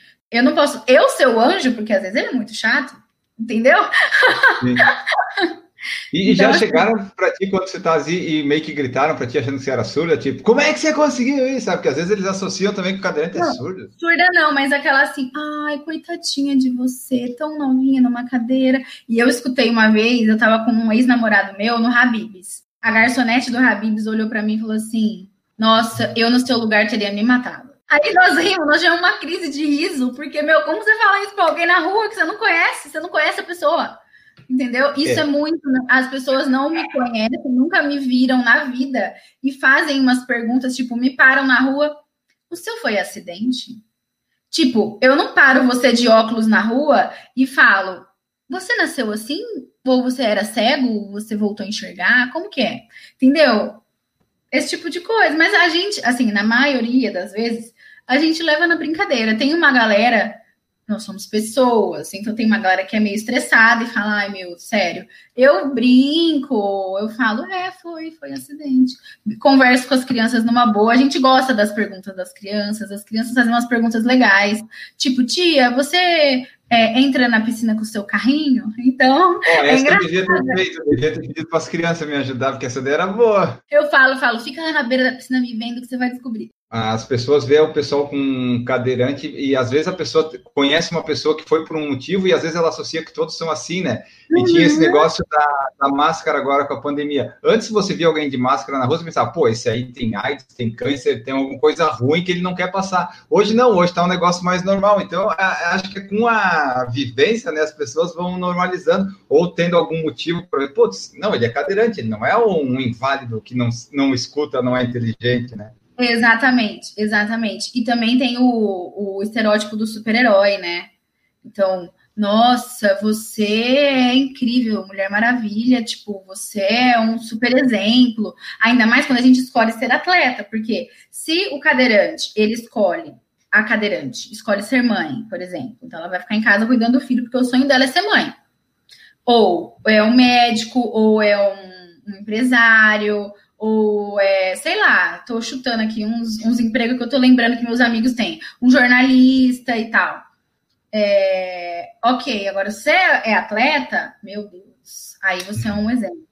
Só que, gente, eu tenho defeito também, eu tenho, né? Então, eu não posso ser exemplo porque eu tenho defeito. Então, vamos supor que eu sou o seu exemplo. Aí eu tô lá no aeroporto, chateada porque eu caí no banheiro do aeroporto. Tô morrendo de dor, né? Que eu acabei de levar um tombaço. Tô morrendo de ódio porque eu acabei de levar um tombaço acontece, gente, né? A gente cai da cadeira. Aí eu tô lá, assim, remoendo meu próprio ódio da minha falta de coordenação motora, aí chega alguém pra tirar minha, uma foto comigo. E eu não tô bem humorada. Aí eu tiro aquela foto, eu, ah, tá, obrigada, não sei o quê. Aí a pessoa, grossa. Eu hum. deixei de exemplo porque eu tô num mau dia, entendeu? Porque eu tenho mau dia também. Eu não tenho, não sou 100% feliz o tempo todo, né? Eu tenho meus dias que eu tô chateada. E também tem meus dias que eu tô chateada com a cadeira. Porque acontece, não é porque eu tenho a vida o mais normal possível, porque eu faço esporte, porque eu corro, que nem uma doida por aí, que eu também tenho hora que eu falo, ah, eu queria tanto fazer uma corrida na praia, na areia, não vai rolar. Eu tenho a experiência de como era antes, né? Tipo, você viveu bastante antes. Não é como uma pessoa que, por exemplo, nasceu cega que nunca viu, né? Tu viu como é que era certinho? Não, por exemplo, o Bertioga Maresia, que eu fiz duas vezes, é uma prova que não dá pra fazer na cadeira. Por quê? Porque você, corre na areia, no pedregulho, não dá, não dá. Então, é claro que, que eu olho o pessoal correndo e falo, putz, nunca mais vou fazer essa prova, né? E aí dá aquele bode. Mas é outra coisa, gente. Todo mundo tem dia de bode. Você ter um bode não quer dizer que você é uma pessoa infeliz, que o seu problema é gigantesco. Tem o dia de bode, mas não permita que esse dia de bode, né, tome conta da sua vida e aí sim se transforme num problema. Ninguém é feliz 100% do tempo, mas também, quando você estiver triste, não deixa a tristeza tomar 100% do seu tempo. Vive aquele dia, chore no dia seguinte, toca o barco. Né? E lembre-se que a felicidade é feita de momentos.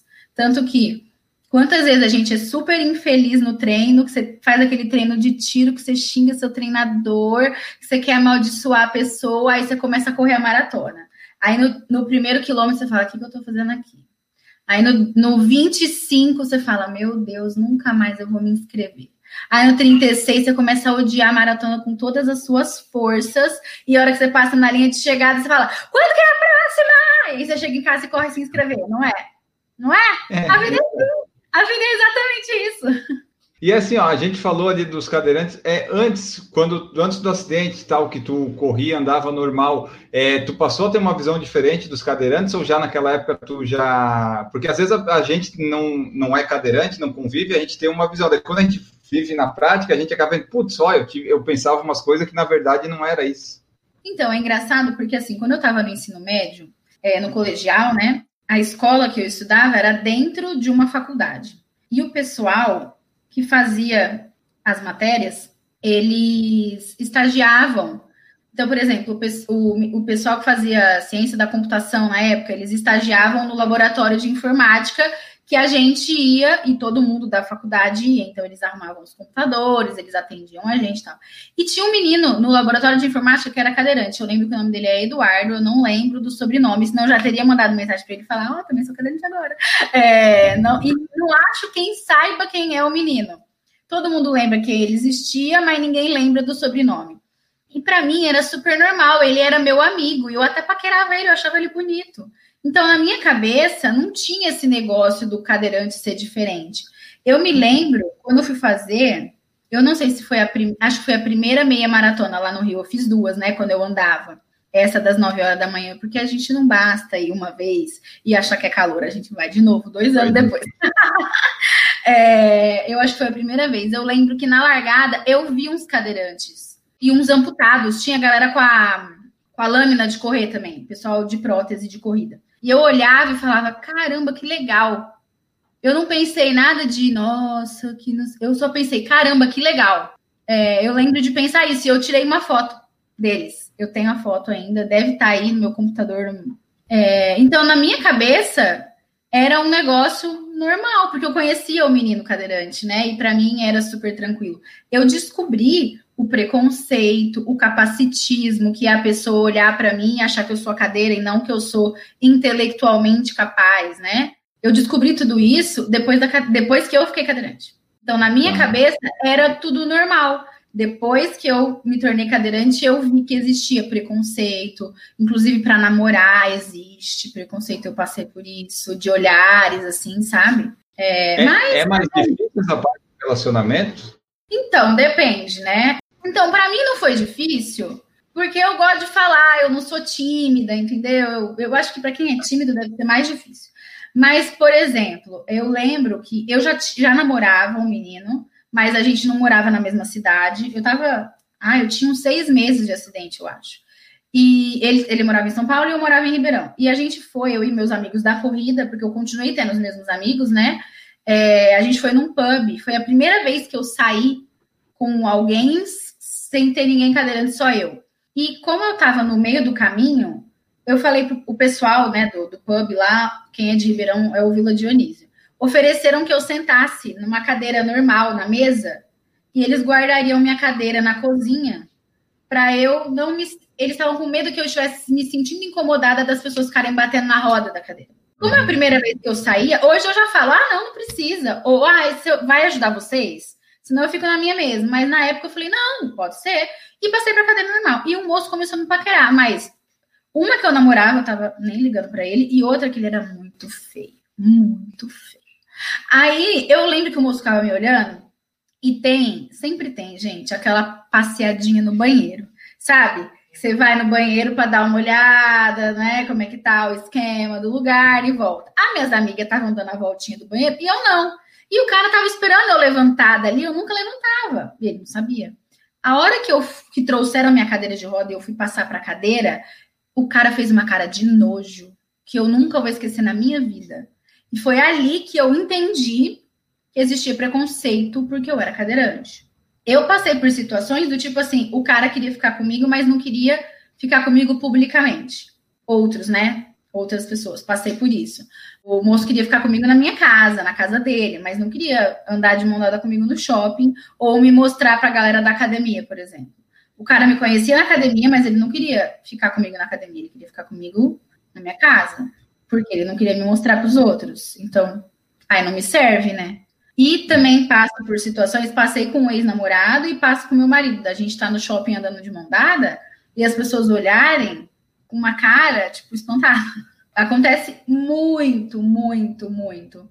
Porque ainda não é, apesar de ter uma nova geração de cadeirantes, né, que são pessoas mais novas, que saem, namoram, passeiam, paqueram, fazem esporte, vão na balada e tal, ainda não tem tantos cadeirantes assim para todo mundo já ter visto um cadeirante com uma pessoa que anda namorando, né? Então, as pessoas olham bastante. Mas eu acho que é só uma questão cultural mesmo, é só daqui uns anos eu acho que não vai ser tão diferentão. Eu acho que é, é, tipo, é bem gradual, é bem lento, mas você vê que já tem mudança, né? Se tu for ver de todos é, os anos aí, já mudou bastante, só que é bem lento, bem É bem lento, tanto no sentido de achar que o relacionamento, né, é normal, como o trabalho também, oportunidades iguais de trabalho, quanto o esporte, ter mais acesso a mais modalidades, a gente ter mais acesso a equipamentos, mais centros de treinamento, né? Que é uma coisa também que falta bastante no Brasil. As academias serem acessíveis, tá devagar, mas tá indo. Eu acredito que daqui a uns anos vai estar tá bem melhor. Pelo menos a gente espera que sim. E já que falamos ali do esporte, eu só quero voltar no esporte porque eu quero entender como é que funcionam daí as, as três modalidades que você faz no, no triatlo quando você vai fazer, a natação, o ciclismo e a bike. Como é que é, tipo assim, a largada, ela é diferenciada, a transição, tu faz tudo sozinha, tem auxílio, como é que é que funciona tudo isso? É, tem o cadeirante, é o único atleta que pode ter um ajudante no triatlon, que é o handler. Chama handler, né, a sigla, interna a nome internacional, é o ajudante. O meu marido disse que é o motivador, que ele carrega. então, ele é o meu handler nas provas, mas antes de eu tê-lo, né, eu pegava alguém lá na hora da prova, assim, a organização chegava e falava, eu não trouxe meu handler. Então, a, a prova, às vezes, fornecia alguém. No meu Instagram tem um destaque, um destaque, tem três destaques de triatlon, e um deles foi, eu fiz a, o Troféu Brasil de Santos ano passado, e algumas amigas minhas foram ver e elas filmaram, então dá para ver certinho como que é. é. A grande maioria das provas a gente larga já de dentro da água, o, num lugar que ou de pé para gente, de pé assim, teoricamente, porque a gente fique sentado na areia, já mais dentro da água, ou a gente fica um pouquinho mais para frente, meio que boiando assim, esperando a largada. Algumas provas a gente entra na água tipo 30 segundos antes da largada, depende da organização, mas a grande maioria das vezes a gente já tá lá dentro quando dá a largada. Onde o render vai buscar a gente, quem manda é a organização. Geralmente a gente chega num lugar que o braço já não dá mais pra gente dar abraçada, porque a mão começa a pegar na areia no fundo. Então o render tá por ali, geralmente é nessa parte, assim, né? Quem manda até onde o render pode entrar, assim, de profundidade é a organização da prova. Mas geralmente é a hora que a gente vai dar abraçada e não dá mais para dar, porque tem areia o render pega a gente ali, o meu marido me põe nas costas igual um saco de batata. Mas quando são renders da própria prova, eles tiram a gente da água em duas pessoas, né? Como se fosse uma cadeirinha. Aí a gente vai para a cadeira do dia a dia. A gente faz a transição da água para bike na cadeira do dia a dia sozinho. A gente tem que ir tocando a cadeira. Quando tem degrau assim na prova, aí a gente pode ter ajuda. Aí a gente vai para hand bike. Aí o handler ajuda a prender nosso pé na handbike. Aí a gente vai pedalar. A gente volta, aí o handler tira a gente da handbike, meu marido me pega literalmente no colo e me põe na cadeira de corrida, e aí me amarra alguma coisa que eu precise ali, e aí eu vou correr e aí ele me espera na chegada. E aí depois Entendi. ele carrega tudo para casa. E esse transporte desse. O, que, o teu equipamento basicamente é o da bicicleta, né? O, a, e a da corrida. São esses dois que você tem que transportar, é isso? Uhum, sim. E é muito complicado o transporte disso? É, a gente desmonta a. A handbike nacional, eu tinha um problema de transporte com ela porque ela não desmonta. Era muito difícil. É, essa minha, que é importada, mas é um modelo intermediário, né? Ela desmonta então, saem todas as rodas e o meio dela desmonta também. Então, o banco fica para um lado e o pedal com a corrente tal fica para o outro lado. Então, a gente empilha uma coisa na outra. Aí, eu tenho uma mala bike de bicicleta normal, aro 29, que a gente põe a cadeira de corrida sem a parte da frente, que é onde tem o garfo que enfia a roda da frente, a gente desmonta essa parte, então fica só ali o, o cockpit do, do carro de, de Fórmula 1, onde eu encaixo, e a parte da frente, que é o garfo, separado. E a handbike dividida em duas. Então, fica tudo empilhado. E uma mala para as seis rodas. Aí, dentro da mala bike ainda vai capacete, luva, bomba para encher pneu, pneu extra, câmera extra e as minhas roupas, porque eu tenho que pagar duas bagagens para viajar, eu não vou pagar mais uma para levar roupa, então eu já enfio tudo ali. E, e fura o pneu, normal? É, quando foi o pneu, como é que faz? Troca. eu não consigo trocar por causa da minha mão. Eu tenho as dificuldades da mão, eu não tenho força na mão para trocar, força nem coordenação motora fina para trocar. E eu não tenho força para bombear a bomba. Então a gente conta com o marido para isso. Tem algumas, alguns atletas cadeirantes que conseguem trocar o pneu sozinhos. E existe pneu, é que eu não tenho. Quando a roda é de carbono, geralmente o pneu ele é diferente, ele é tubular e tal. Eu ainda não consegui comprar roda de carbono nem para cadeira de corrida nem para handbike. E quando você viaja, quando a corrida é fora, o triatlo é fora, que tem que pegar avião e tal, que você falou que paga duas bagagens, tu tem que se cuidar muito quando embala ali, porque o pessoal não cuida bem, é, tu vai com medo quando você viaja, como é que é? Eu vou rezando daqui lá, por quê? Quando o pessoal que corre normal viaja para a prova, vocês não levam a roupa da prova e o tênis na mala de mão, porque se extraviar a mala, vocês estão com o tênis ali garantido eu não tenho nada garantido, então eu vou rezando daqui lá. Porque já pensou se eu chego lá e a mala não chega? Eu tô perdida, perdida. É, a gente coloca assim, é, ou embrulhando plástico bolha, ou uma. Como se fosse um cobertorzinho assim de flanela, né, alguma coisa. É, tem alguns amigos meus que fazem só corrida de cadeira, não fazem o triatlon. E aí desenvolveram uma mala bike mais rígida para cadeira de corrida. Mas aí ela fica maior e aí às vezes dá problema com a companhia aérea. Tem companhia aérea que é super bacana com a gente, tem companhia aérea que é um pesadelo. E eles sempre cobram é, a mais, porque a gente está levando equipamento. E sempre passa dos 23 quilos, provavelmente, né? Menino, só a handbike pesa isso. Não, Bom, e aqui, ó. A mala extra sempre, peso extra. Ali, é, a gente está falando uma hora dos treinos e tal. Quando você está treinando para essas maratonas, essas coisas, é, tem treino de tiro também? É no braço que faz? É, é, é tudo normal? Treino de tiro, meu treinador me mata quase todo dia. É, eu não tinha, eu fiquei assim, ó. Teve uma época que eu tive treinador de triatlon normal, de quem anda, e aí ele dava o melhor dele para me treinar mas ele não era muito especialista em cadeirante, né? Aí chegou uma hora que ele falou para mim, Dani, eu não tenho mais, eu não tenho, tenho mais de 100 atletas do convencional, eu não consigo estudar para saber as especificidades do cadeirante. Falei, não, eu entendo. Falei, então, obrigado por tudo.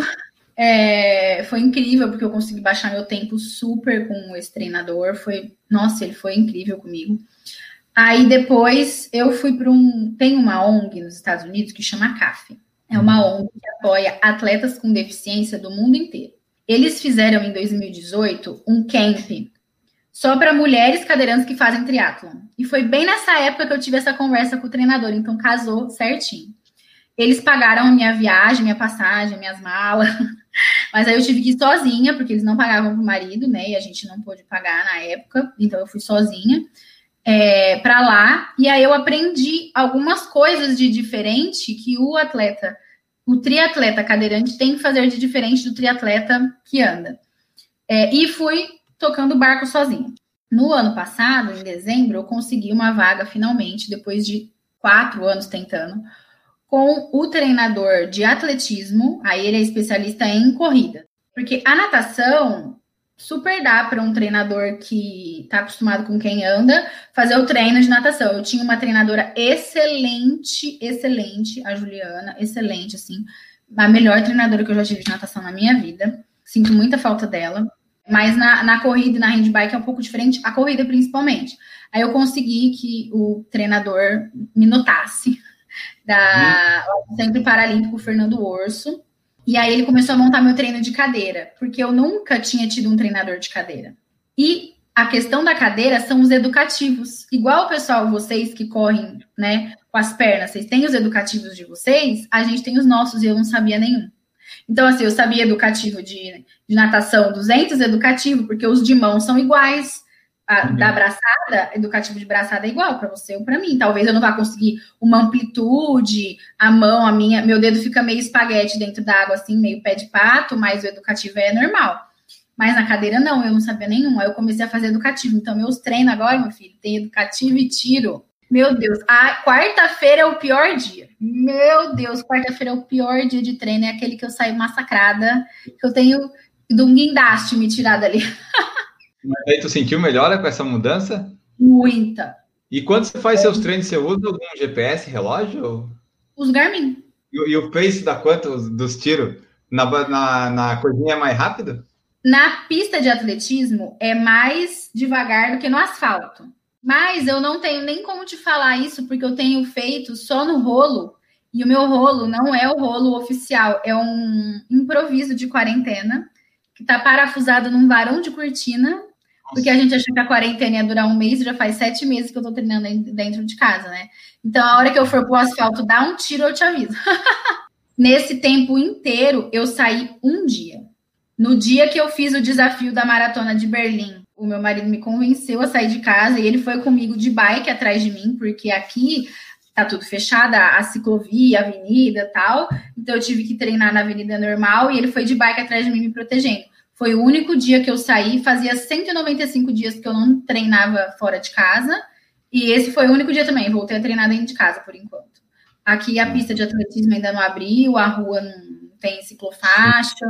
O aqui que tu fala, você está morando em Porto Alegre agora, né? Eu estou agora em Porto Alegre, é porque eu estava com a passagem comprada para Ribeirão e a quarentena começou no dia do aniversário dele, 16 de março, e a minha passagem era dia 24, 23. Aí eu não pude voltar. Então eu não consegui voltar ainda. Nesse tempo todo aí, depois do acidente e tudo mais, é, o esporte ele tem uma importância, vamos dizer, muito, muito grande nesse teu bem-estar, de levar a vida melhor. O esporte, ele, ele, ele, te ajudou, né? Pelo que eu percebi, te ajudou no acidente, te ajudou na recuperação, e ele que te ajuda hoje também, né? O esporte é fundamental. Eu não, não eu acho que não existe Daniele sem esporte, para te falar a verdade. Porque assim, a corrida ela salvou minha vida no acidente. Ela me deu um motivo para lutar na época, né, do acidente, porque eu queria voltar a correr de todo jeito, então eu ficava me esforçando para fazer exercício, para tentar recuperar a força, a habilidade na mão e tal, do braço. Hoje, se você for ver, eu sou atleta e eu sou treinadora mental de atletas, coach esportiva. Eu ajudo tanto o pessoal que corre, que quer correr mais longe, né? Ah, quero fazer minha primeira meia, minha primeira maratona, ou quer correr mais rápido. Ou o pessoal que não corre, quer começar a correr, é, a trabalhar a parte mental, as emoções, os pensamentos, essa questão de foco, de motivação, de se sabotar e tudo mais. Então, o esporte é praticamente o meu dia inteiro, né? Porque eu acordo, eu treino, fisicamente, faço o meu treino mental, aí eu ajudo o resto de outras pessoas, atletas, amadores, profissionais, a treinarem mentalmente. Aí eu faço a comida para eu não engordar porque eu sou atleta. Aí eu treino de novo, aí eu vou ajudar as pessoas de novo, aí eu vou estudar para eu melhorar tanto a mim como atleta, como a mim profissional, treinadora mental de atleta. Então assim, é o dia inteiro esporte, o dia inteiro. O dia inteiro. Isso quando a gente ainda não vai assistir o Netflix, ao invés de assistir qualquer série, a gente pega um documentário de esporte. ah, é, às vezes cai nisso, né? Eu tava até vendo no teu Instagram aqui, até você coloca às vezes dica de série, pelo menos um aqui que eu, eu comecei a colocar no feed, porque eu tava colocando só no stories, né? E aí, o, a gente sabe que não é todo mundo que assiste stories, né? Não é todo mundo que gosta. E o stories some depois de 24 horas. Então, às vezes, a pessoa não assistiu. Então, aconteceu isso essa semana eu comecei a colocar as respostas da caixinha e uma seguidora falou: Ai, perdi a caixinha, queria ter perguntado um negócio. Eu falei, Fia, ou pergunta agora ou ela semana que vem. É, ou a próxima caixinha. Então eu falei, eu vou começar a colocar algumas coisas no feed, porque nos stories acaba se perdendo. Tem algumas coisas nos stories que eu comecei a salvar e que eu vou começar a pôr no IGTV e no YouTube. Porque o pessoal fala, ai, me falaram que você falou tal coisa, perdi. Me falaram que você falou tal coisa, perdi. Outro dia, é, eu recebi um monte na caixinha, gente, eu não sei o que aconteceu. Eu fiz uma caixinha, porque eu não tenho dia. Eu ponho sempre uma no fim de semana e uma ou duas no meio da semana. Veio tanta pergunta sobre educação física escolar de educadores físicos, perguntando o que, que eu achava, o que, que eu não achava, como que era, como que eu não era, qual era a importância, qual não era. Aí eu fiz uma sequência, fui respondendo, e um monte de gente, ai, salva isso, salva isso. Dois, três dias depois, saiu aquele novo decreto sobre a escola. Estão querendo fazer uma escola especial só para crianças que têm deficiência. Aí eu falei, pronto, agora eu não vou mais postar o negócio, todo mundo não posta sim, porque agora tem que postar. Então eu tô salvando alguns stories para ir postando no feed, ou no IGTV, ou no YouTube, ou nos dois, porque no stories as ah. coisas se perdem, né? Então eu vou começar a pôr as dicas de série, principalmente de esporte, né, e filme e tal, no feed. Dá para tu dizer que então, assim, é ruim tu ter tido o um acidente, mas o acidente acabou te trazendo algumas coisas boas? Não é ruim eu ter tido acidente, sabe por que não? Não? Não. Porque assim, ó, apesar, é, apesar de eu não andar mais, apesar de eu não correr mais com a perna, é, não, é, não que isso seja bom, tá, gente? Veja bem, eu tô tentando, eu sempre procuro, quando o assunto é o acidente, é, olhar o lado bom e olhar o copo cheio, ao invés de olhar o, o vazio, né? Eu olho sempre o que eu tenho e não o que eu perdi. Então, assim, eu tenho consciência de que eu perdi, eu não ando mais, eu não consigo mais fazer uma trilha, eu não consigo. Não que eu amasse trilha, mas, por exemplo, ah, vamos fazer uma trilha na praia. Não posso mais. É, ai, vamos fazer a corrida Bertioga Maresias lá no meio da areia. Não posso mais. Eu tenho essa consciência? Óbvio, né, gente? É a minha vida, eu sei o que eu perdi. Só que eu tento não ficar olhando para isso.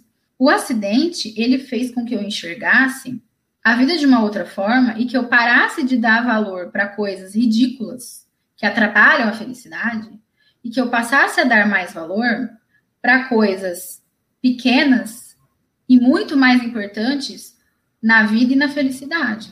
Que as pessoas acham que a felicidade é uma coisa muito grande, muito complicada, quando ela não é, é uma coisa muito simples. E eu comecei a enxergar mais isso. Eu também comecei é, com o acidente eu amadureci, obviamente, né? Porque a gente passa por perrengues muitos e começa a enxergar as situações, as soluções. E eu também vi forma de ajudar outras pessoas. Eu sempre tive isso dentro de mim, porque eu sou professora, né, gente? Eu me formei professora, então a gente ensina a criança, ajuda a criança. Agora eu, eu falei, como que eu posso? É, eu comecei pensando, como que eu posso ajudar outras, outros cadeirantes a ter uma vida mais saudável? Comecei a usar a rede social para isso. Aí eu comecei a atingir, alcançar pessoas que não tinham deficiência, que falavam e ainda falam. Essa semana me botaram na caixinha isso, domingo. É, ah, comecei a correr por sua causa. De tanto que você falava que gosta de correr, comecei a correr por sua causa. E aí eu comecei a ajudar as pessoas a sair do sedentarismo e vir para a corrida, e também a dividir as coisas que eu aprendi com a cadeira, com o acidente, em palestra, em rede social, é, agora como treinadora mental. Não tem lógica você aprender com a vida ou aprender estudando as coisas e não dividir com os outros, né? E o acidente me deu essa oportunidade de aprender certas coisas e dividir com os outros, porque talvez se eu não tivesse sofrido o um acidente, eu seria só mais uma corredora. E aí as pessoas iam falar: "Ah, uma menina ali", né? E aí uhum. como eu sofri o acidente, eu falo: "Ah, ah Menina cadeirante, ah, a primeira mulher cadeirante tratada do Brasil. Deixa eu ver o que, ela tem para me falar. E aí, às vezes, eu consigo ajudar as pessoas. A Renata comentou também que você falou que o boy não ajuda na parte da alimentação. A dieta, com certeza. Aí essa aí sabe, tá vendo? Ela acompanha de perto. Ele não ajuda em nada. Ela sabe porque ela convive, né, com a gente. A Rê é professora da academia e nossa amiga de vir em casa e tudo mais. Gente, assim, ele não ajuda nem eu e nem ela. Ela me mandou uma mensagem esses dias, porque eu tenho uma questão com glúten, não é intolerância, eu tenho FODMAP, é diferente. Comecei a desenvolver essa sensibilidade, né, com FODMAP, o, o glúten. Aí ela mandou uma mensagem: Ai, amiga, eu vou fazer um pãozinho sem glúten, vou te levar de presente aí no seu portão. Eu falei: Eba, que bom, né? Vou me livrar. Tá cozinhando um dia ganhar um presente desse. Meu, ele fez brigadeiro, botou num pote para entregar para ela. Não, não dá para atrapalhar a minha dieta, ele tem que atrapalhar das pessoas também. Tu falou que não dá para viver da, ali de ser atleta profissional e tal, que tu agora é treinadora mental, mas tu tem assim, quais são teus apoiadores, patrocinadores que tu gostaria assim de divulgar ou não? Só para a gente saber se tu tem assim esses apoiadores e tal, como é que tá essa coisa toda. Então, é, esse ano, porque até o ano passado tinha os patrocínios em dinheiro, né? Poucos, mas tinha. Aí esse ano, até um dos patrocinadores me ligou e falou: como que tá? Eu falei, olha, não tem competição, né? Então, ele falou: se você precisar de pneu, se você precisar de alguma coisa, você me avisa que a gente providencia. Eu falei, então tá, obrigado, né? Mas enquanto não tiver competição, também eu sei que as empresas, inclusive as empresas menores no Brasil, elas também estão passando por dificuldades, né? Pelos seus perrengues. Então eu falei, bom, vamos aí se, se dar as mãos e pensar no, na hora que as provas voltarem, e se eu precisar de pneu, se estourar, eu sei onde que eu grito. Mas eu tenho alguns apoiadores, sim, é, que me apoiam com produtos, por exemplo, a probiótica. Inclusive, quem quiser desconto nos produtos, tá, gente? Tem cupom de 20% de desconto. Vocês pedem lá para mim, tá? Que eu dou o cupom para vocês. Vocês podem usar para comprar suplemento. Eu tenho a farmácia de manipulação, a Manipularium de Ribeirão. Também tem cupom de desconto, eles entregam para o Brasil inteiro. Quem quiser também pode pegar o cupom de desconto. É, tem apoio da Secretaria de Esportes de Ribeirão, que eu sou atleta de Ribeirão. Tenho a Mobility Brasil, que é uma loja de cadeiras de rodas em São Paulo, que eles me apoiam. É, eu sempre faço alguns trabalhos para eles nas feiras de tecnologia em, em reabilitação, em equipamentos e tal. Eu trabalho nos estandes, né, vendendo cadeira em troca da minha cadeira. Eles sempre fazem a manutenção nas minhas cadeiras e tudo, inclusive os cadeiras sempre perguntam qual é a marca da sua cadeira, e eu estou adquirindo uma outra cadeira é, nova com eles também, obviamente, porque eu não troco a mobility por nada. Tem minha nutricionista, meu médico do esporte, a Lara Nesteruk e o Dr. Neto Dourado. Tem a Sapataria Net, tem a Team Mid, que são as minhas calças de brilho que as meninas adoram, minhas legs de ginástica, todas brilhosas, coloridérrimas, a gente na academia todas chicos elegantes. Ai, gente, será que eu esqueci de alguém? Socorro, meu Deus, meu Jesus. Mas falou de bastante. É tudo apoio, filho. Apoio, apoio. Se alguém quiser me patrocinar, tô aceitando. É.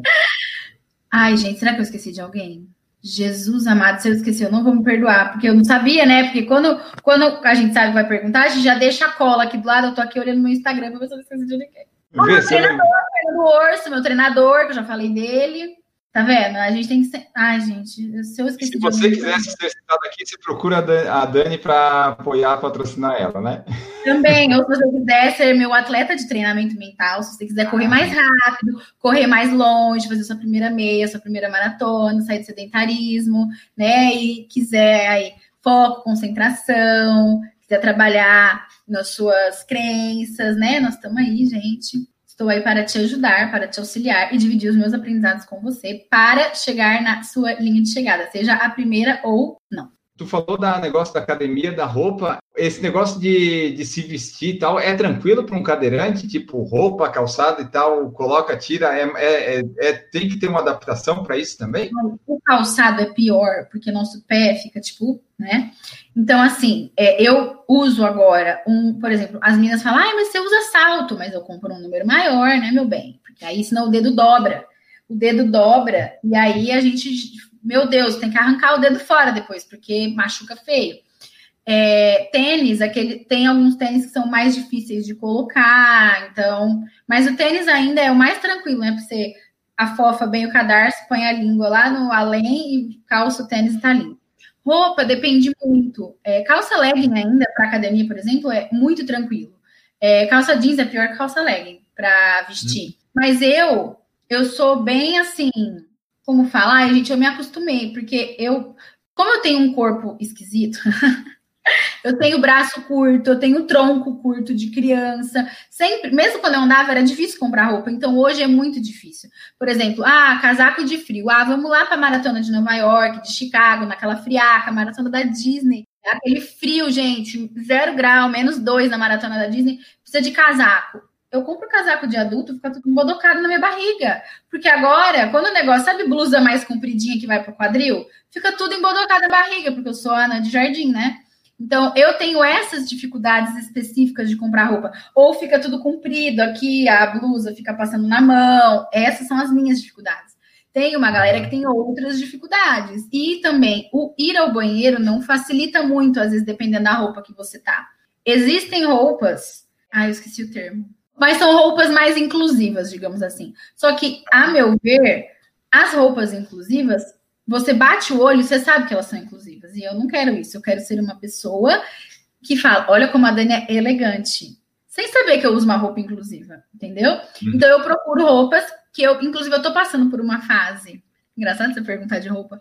Eu tô passando por uma fase de descobrir isso. Porque eu sempre tive. Gente, vai fazer oito anos que eu tô na cadeira eu posso contar nos dedos quantas roupas eu comprei em oito anos. Porque é muito difícil para mim usar uma roupa que eu goste, porque as roupas que eu gostava antes não me caem bem. Vestido, saia e eu sempre gostei de correr de short. Eu sempre gostei muito de short, só que agora eu sinto muito frio nas pernas, então eu preciso estar sempre de calça. Então eu tô nessa redescoberta de roupas, tanto de, de treino eu acho até mais fácil. Mas, por exemplo, ah, você vai viajar para uma prova e aí você vai pegar um avião e passar frio. Você vai viajar para uma prova. A gente nunca viaja no dia da prova, a gente viaja uns dias antes, vai pegar o uhum. kit, vai passar frio, vai passar calor. Que roupa você vai usar? Quero estar tá bonita, quero atender meus clientes bonita, bem arrumada. Estou passando por uma fase de pesquisar isso, de entender isso. Existem as roupas inclusivas, mas eu não quero que você bata o olho na rua e fala, ah lá, cadeirante com roupa de cadeirante. Não, eu uhum. quero que você bata o olho e fale, olha que menina, que mulher, porque eu não sou mais menina, né, gente? 35 anos, socorro. Olha que mulher bem vestida, olha que mulher elegante. Então eu tô nessa fase aí de pesquisar sobre isso. Eu quero que tu fale das provas que você já fez depois de cadeirante lá fora e tal, porque você falou Chicago, Disney, Nova York, você já fez todas as provas. É, comenta um pouquinho delas, qual que tu mais gostou, como é, é que foram essas experiências? Ai, gente, quem não fez a Disney, faça. Eu fiz o Dope. Eu sou. Ai, posso vender meu peixe aqui, gente? Posso contar meus feitos? Claro. Eu sou a primeira atleta com deficiência a ter um pódio, trazer um troféu em 25 anos de história de maratona da Disney. Trazer para o Brasil. A primeira atleta com deficiência brasileira. É, eu fiz em 2018, fiz o DOPE, eu fiquei das quatro provas, quem não conhece, tá? 5 quilômetros na quinta, 10 na sexta, 21 no sábado, 42 no domingo.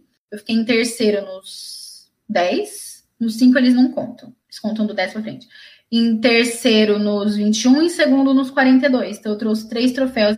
Fiz das majors, eu fiz Chicago e Nova York. Esse ano a gente ia fazer Berlim, mas não fizemos, né? Mas o meu plano é ter a mandala das majors, fazer todas as majors. É um sonho. Ah, eu tenho uma lista infinita de maratonas para fazer, né? Mas as que eu fiz assim, fora, as mais chiques e elegantes são essas: Nova York, Chicago e a Disney. Fiz a Wings for Life na Itália, aquela da corrida da lesão medular, eu fui a campeã em 2014 aqui no Brasil, que foi o primeiro ano, e ganhei correr a prova como embaixadora brasileira onde eu quisesse. Aí eu fui para a Itália.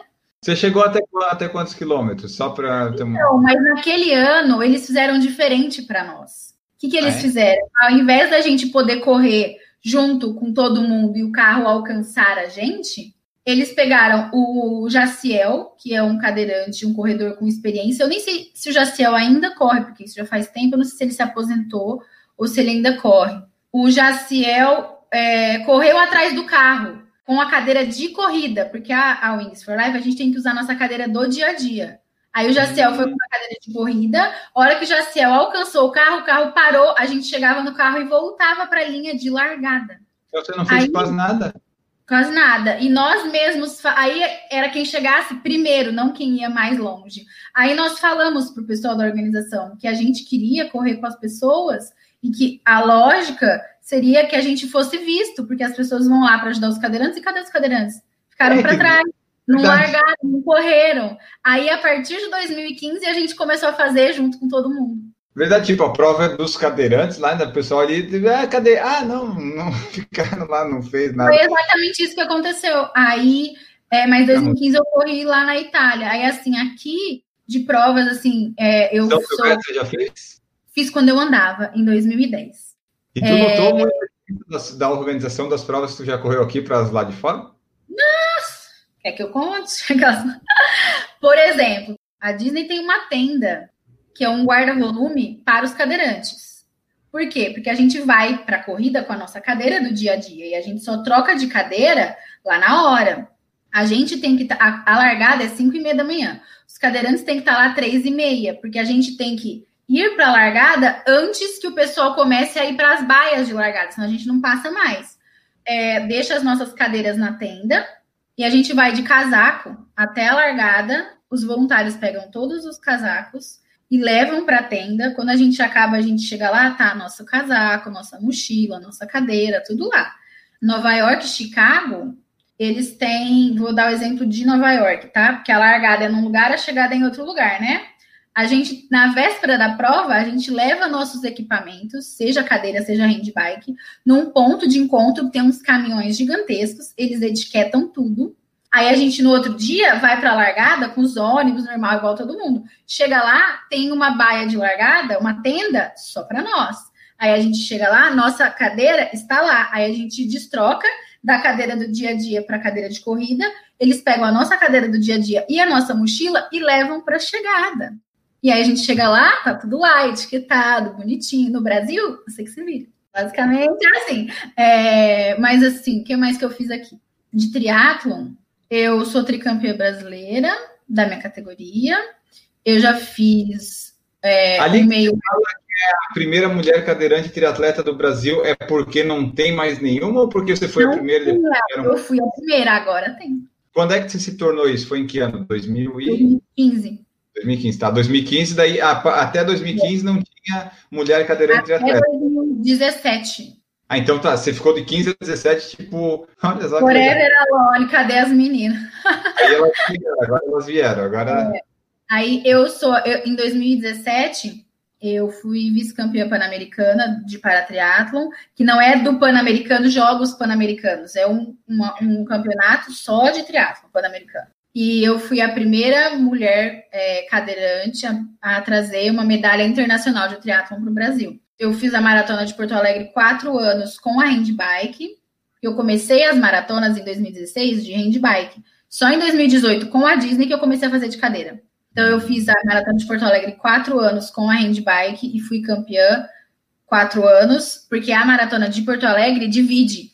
Ela premia os cadeirantes de handbike e os cadeirantes de cadeira. É uma das únicas no Brasil que premia as duas, os dois equipamentos. De maratona, ah, eu fiz duas em São Paulo. Eu fiz city run, duas city runs, inclusive um ano. 2017 foi a primeira meia maratona do boy quando a gente. É, do, que ele foi comigo em 2016. E na televisão, qual que é o erro da TV, na minha opinião? Eles mostram as maratonas, eles mostram só quem ganhou. A galera fazendo em duas horas e meia a prova. Então as uhum. pessoas normais falam, nossa, mas eu não consigo correr tão rápido. Só que a galera normal faz em quatro, cinco horas, cinco horas e pouco, e a televisão não mostra isso. Aí ele foi comigo e a gente ficou esperando a premiação dos cadeirantes lá horas e horas. E a galera com cinco horas e meia de prova chegando. Ele falou, mas pode chegar com tudo isso de tempo? Eu falei, pode. Isso em 2016.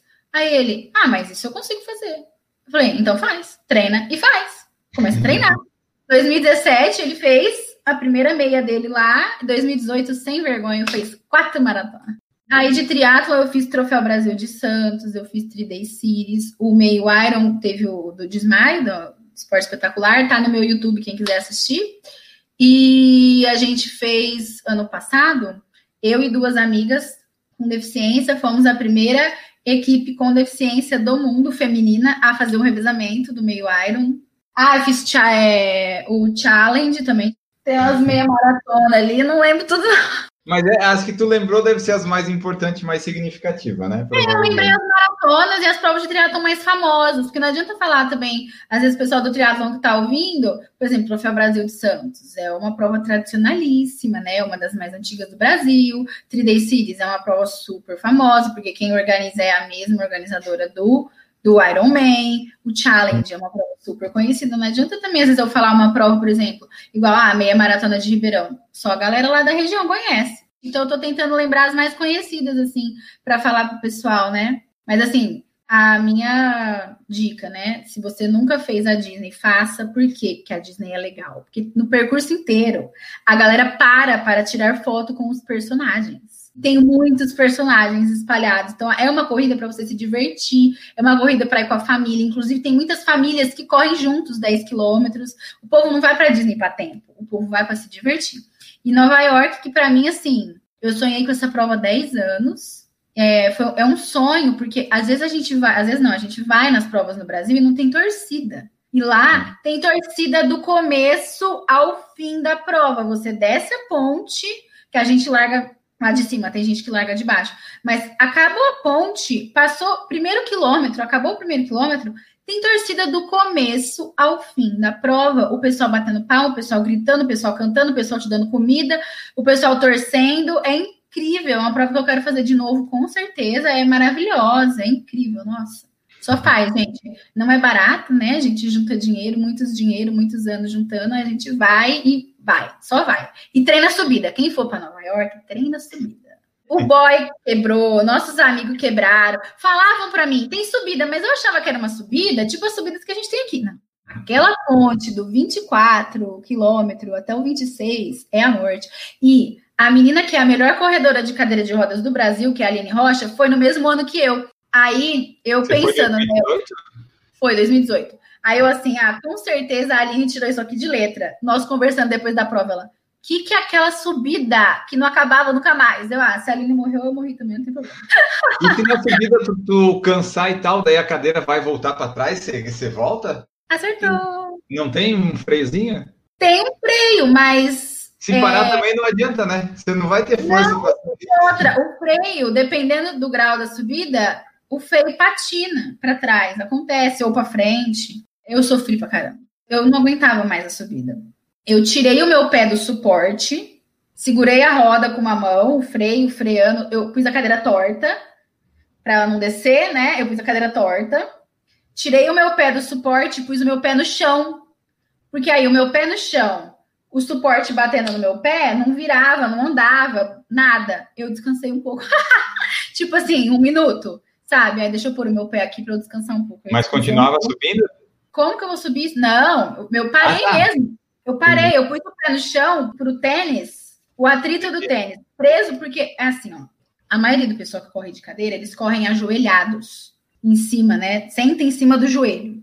Mas eu, por causa do espasmo, eu não consigo sentar em, é, é, sentar em cima do meu joelho, né? Não consigo correr ajoelhada.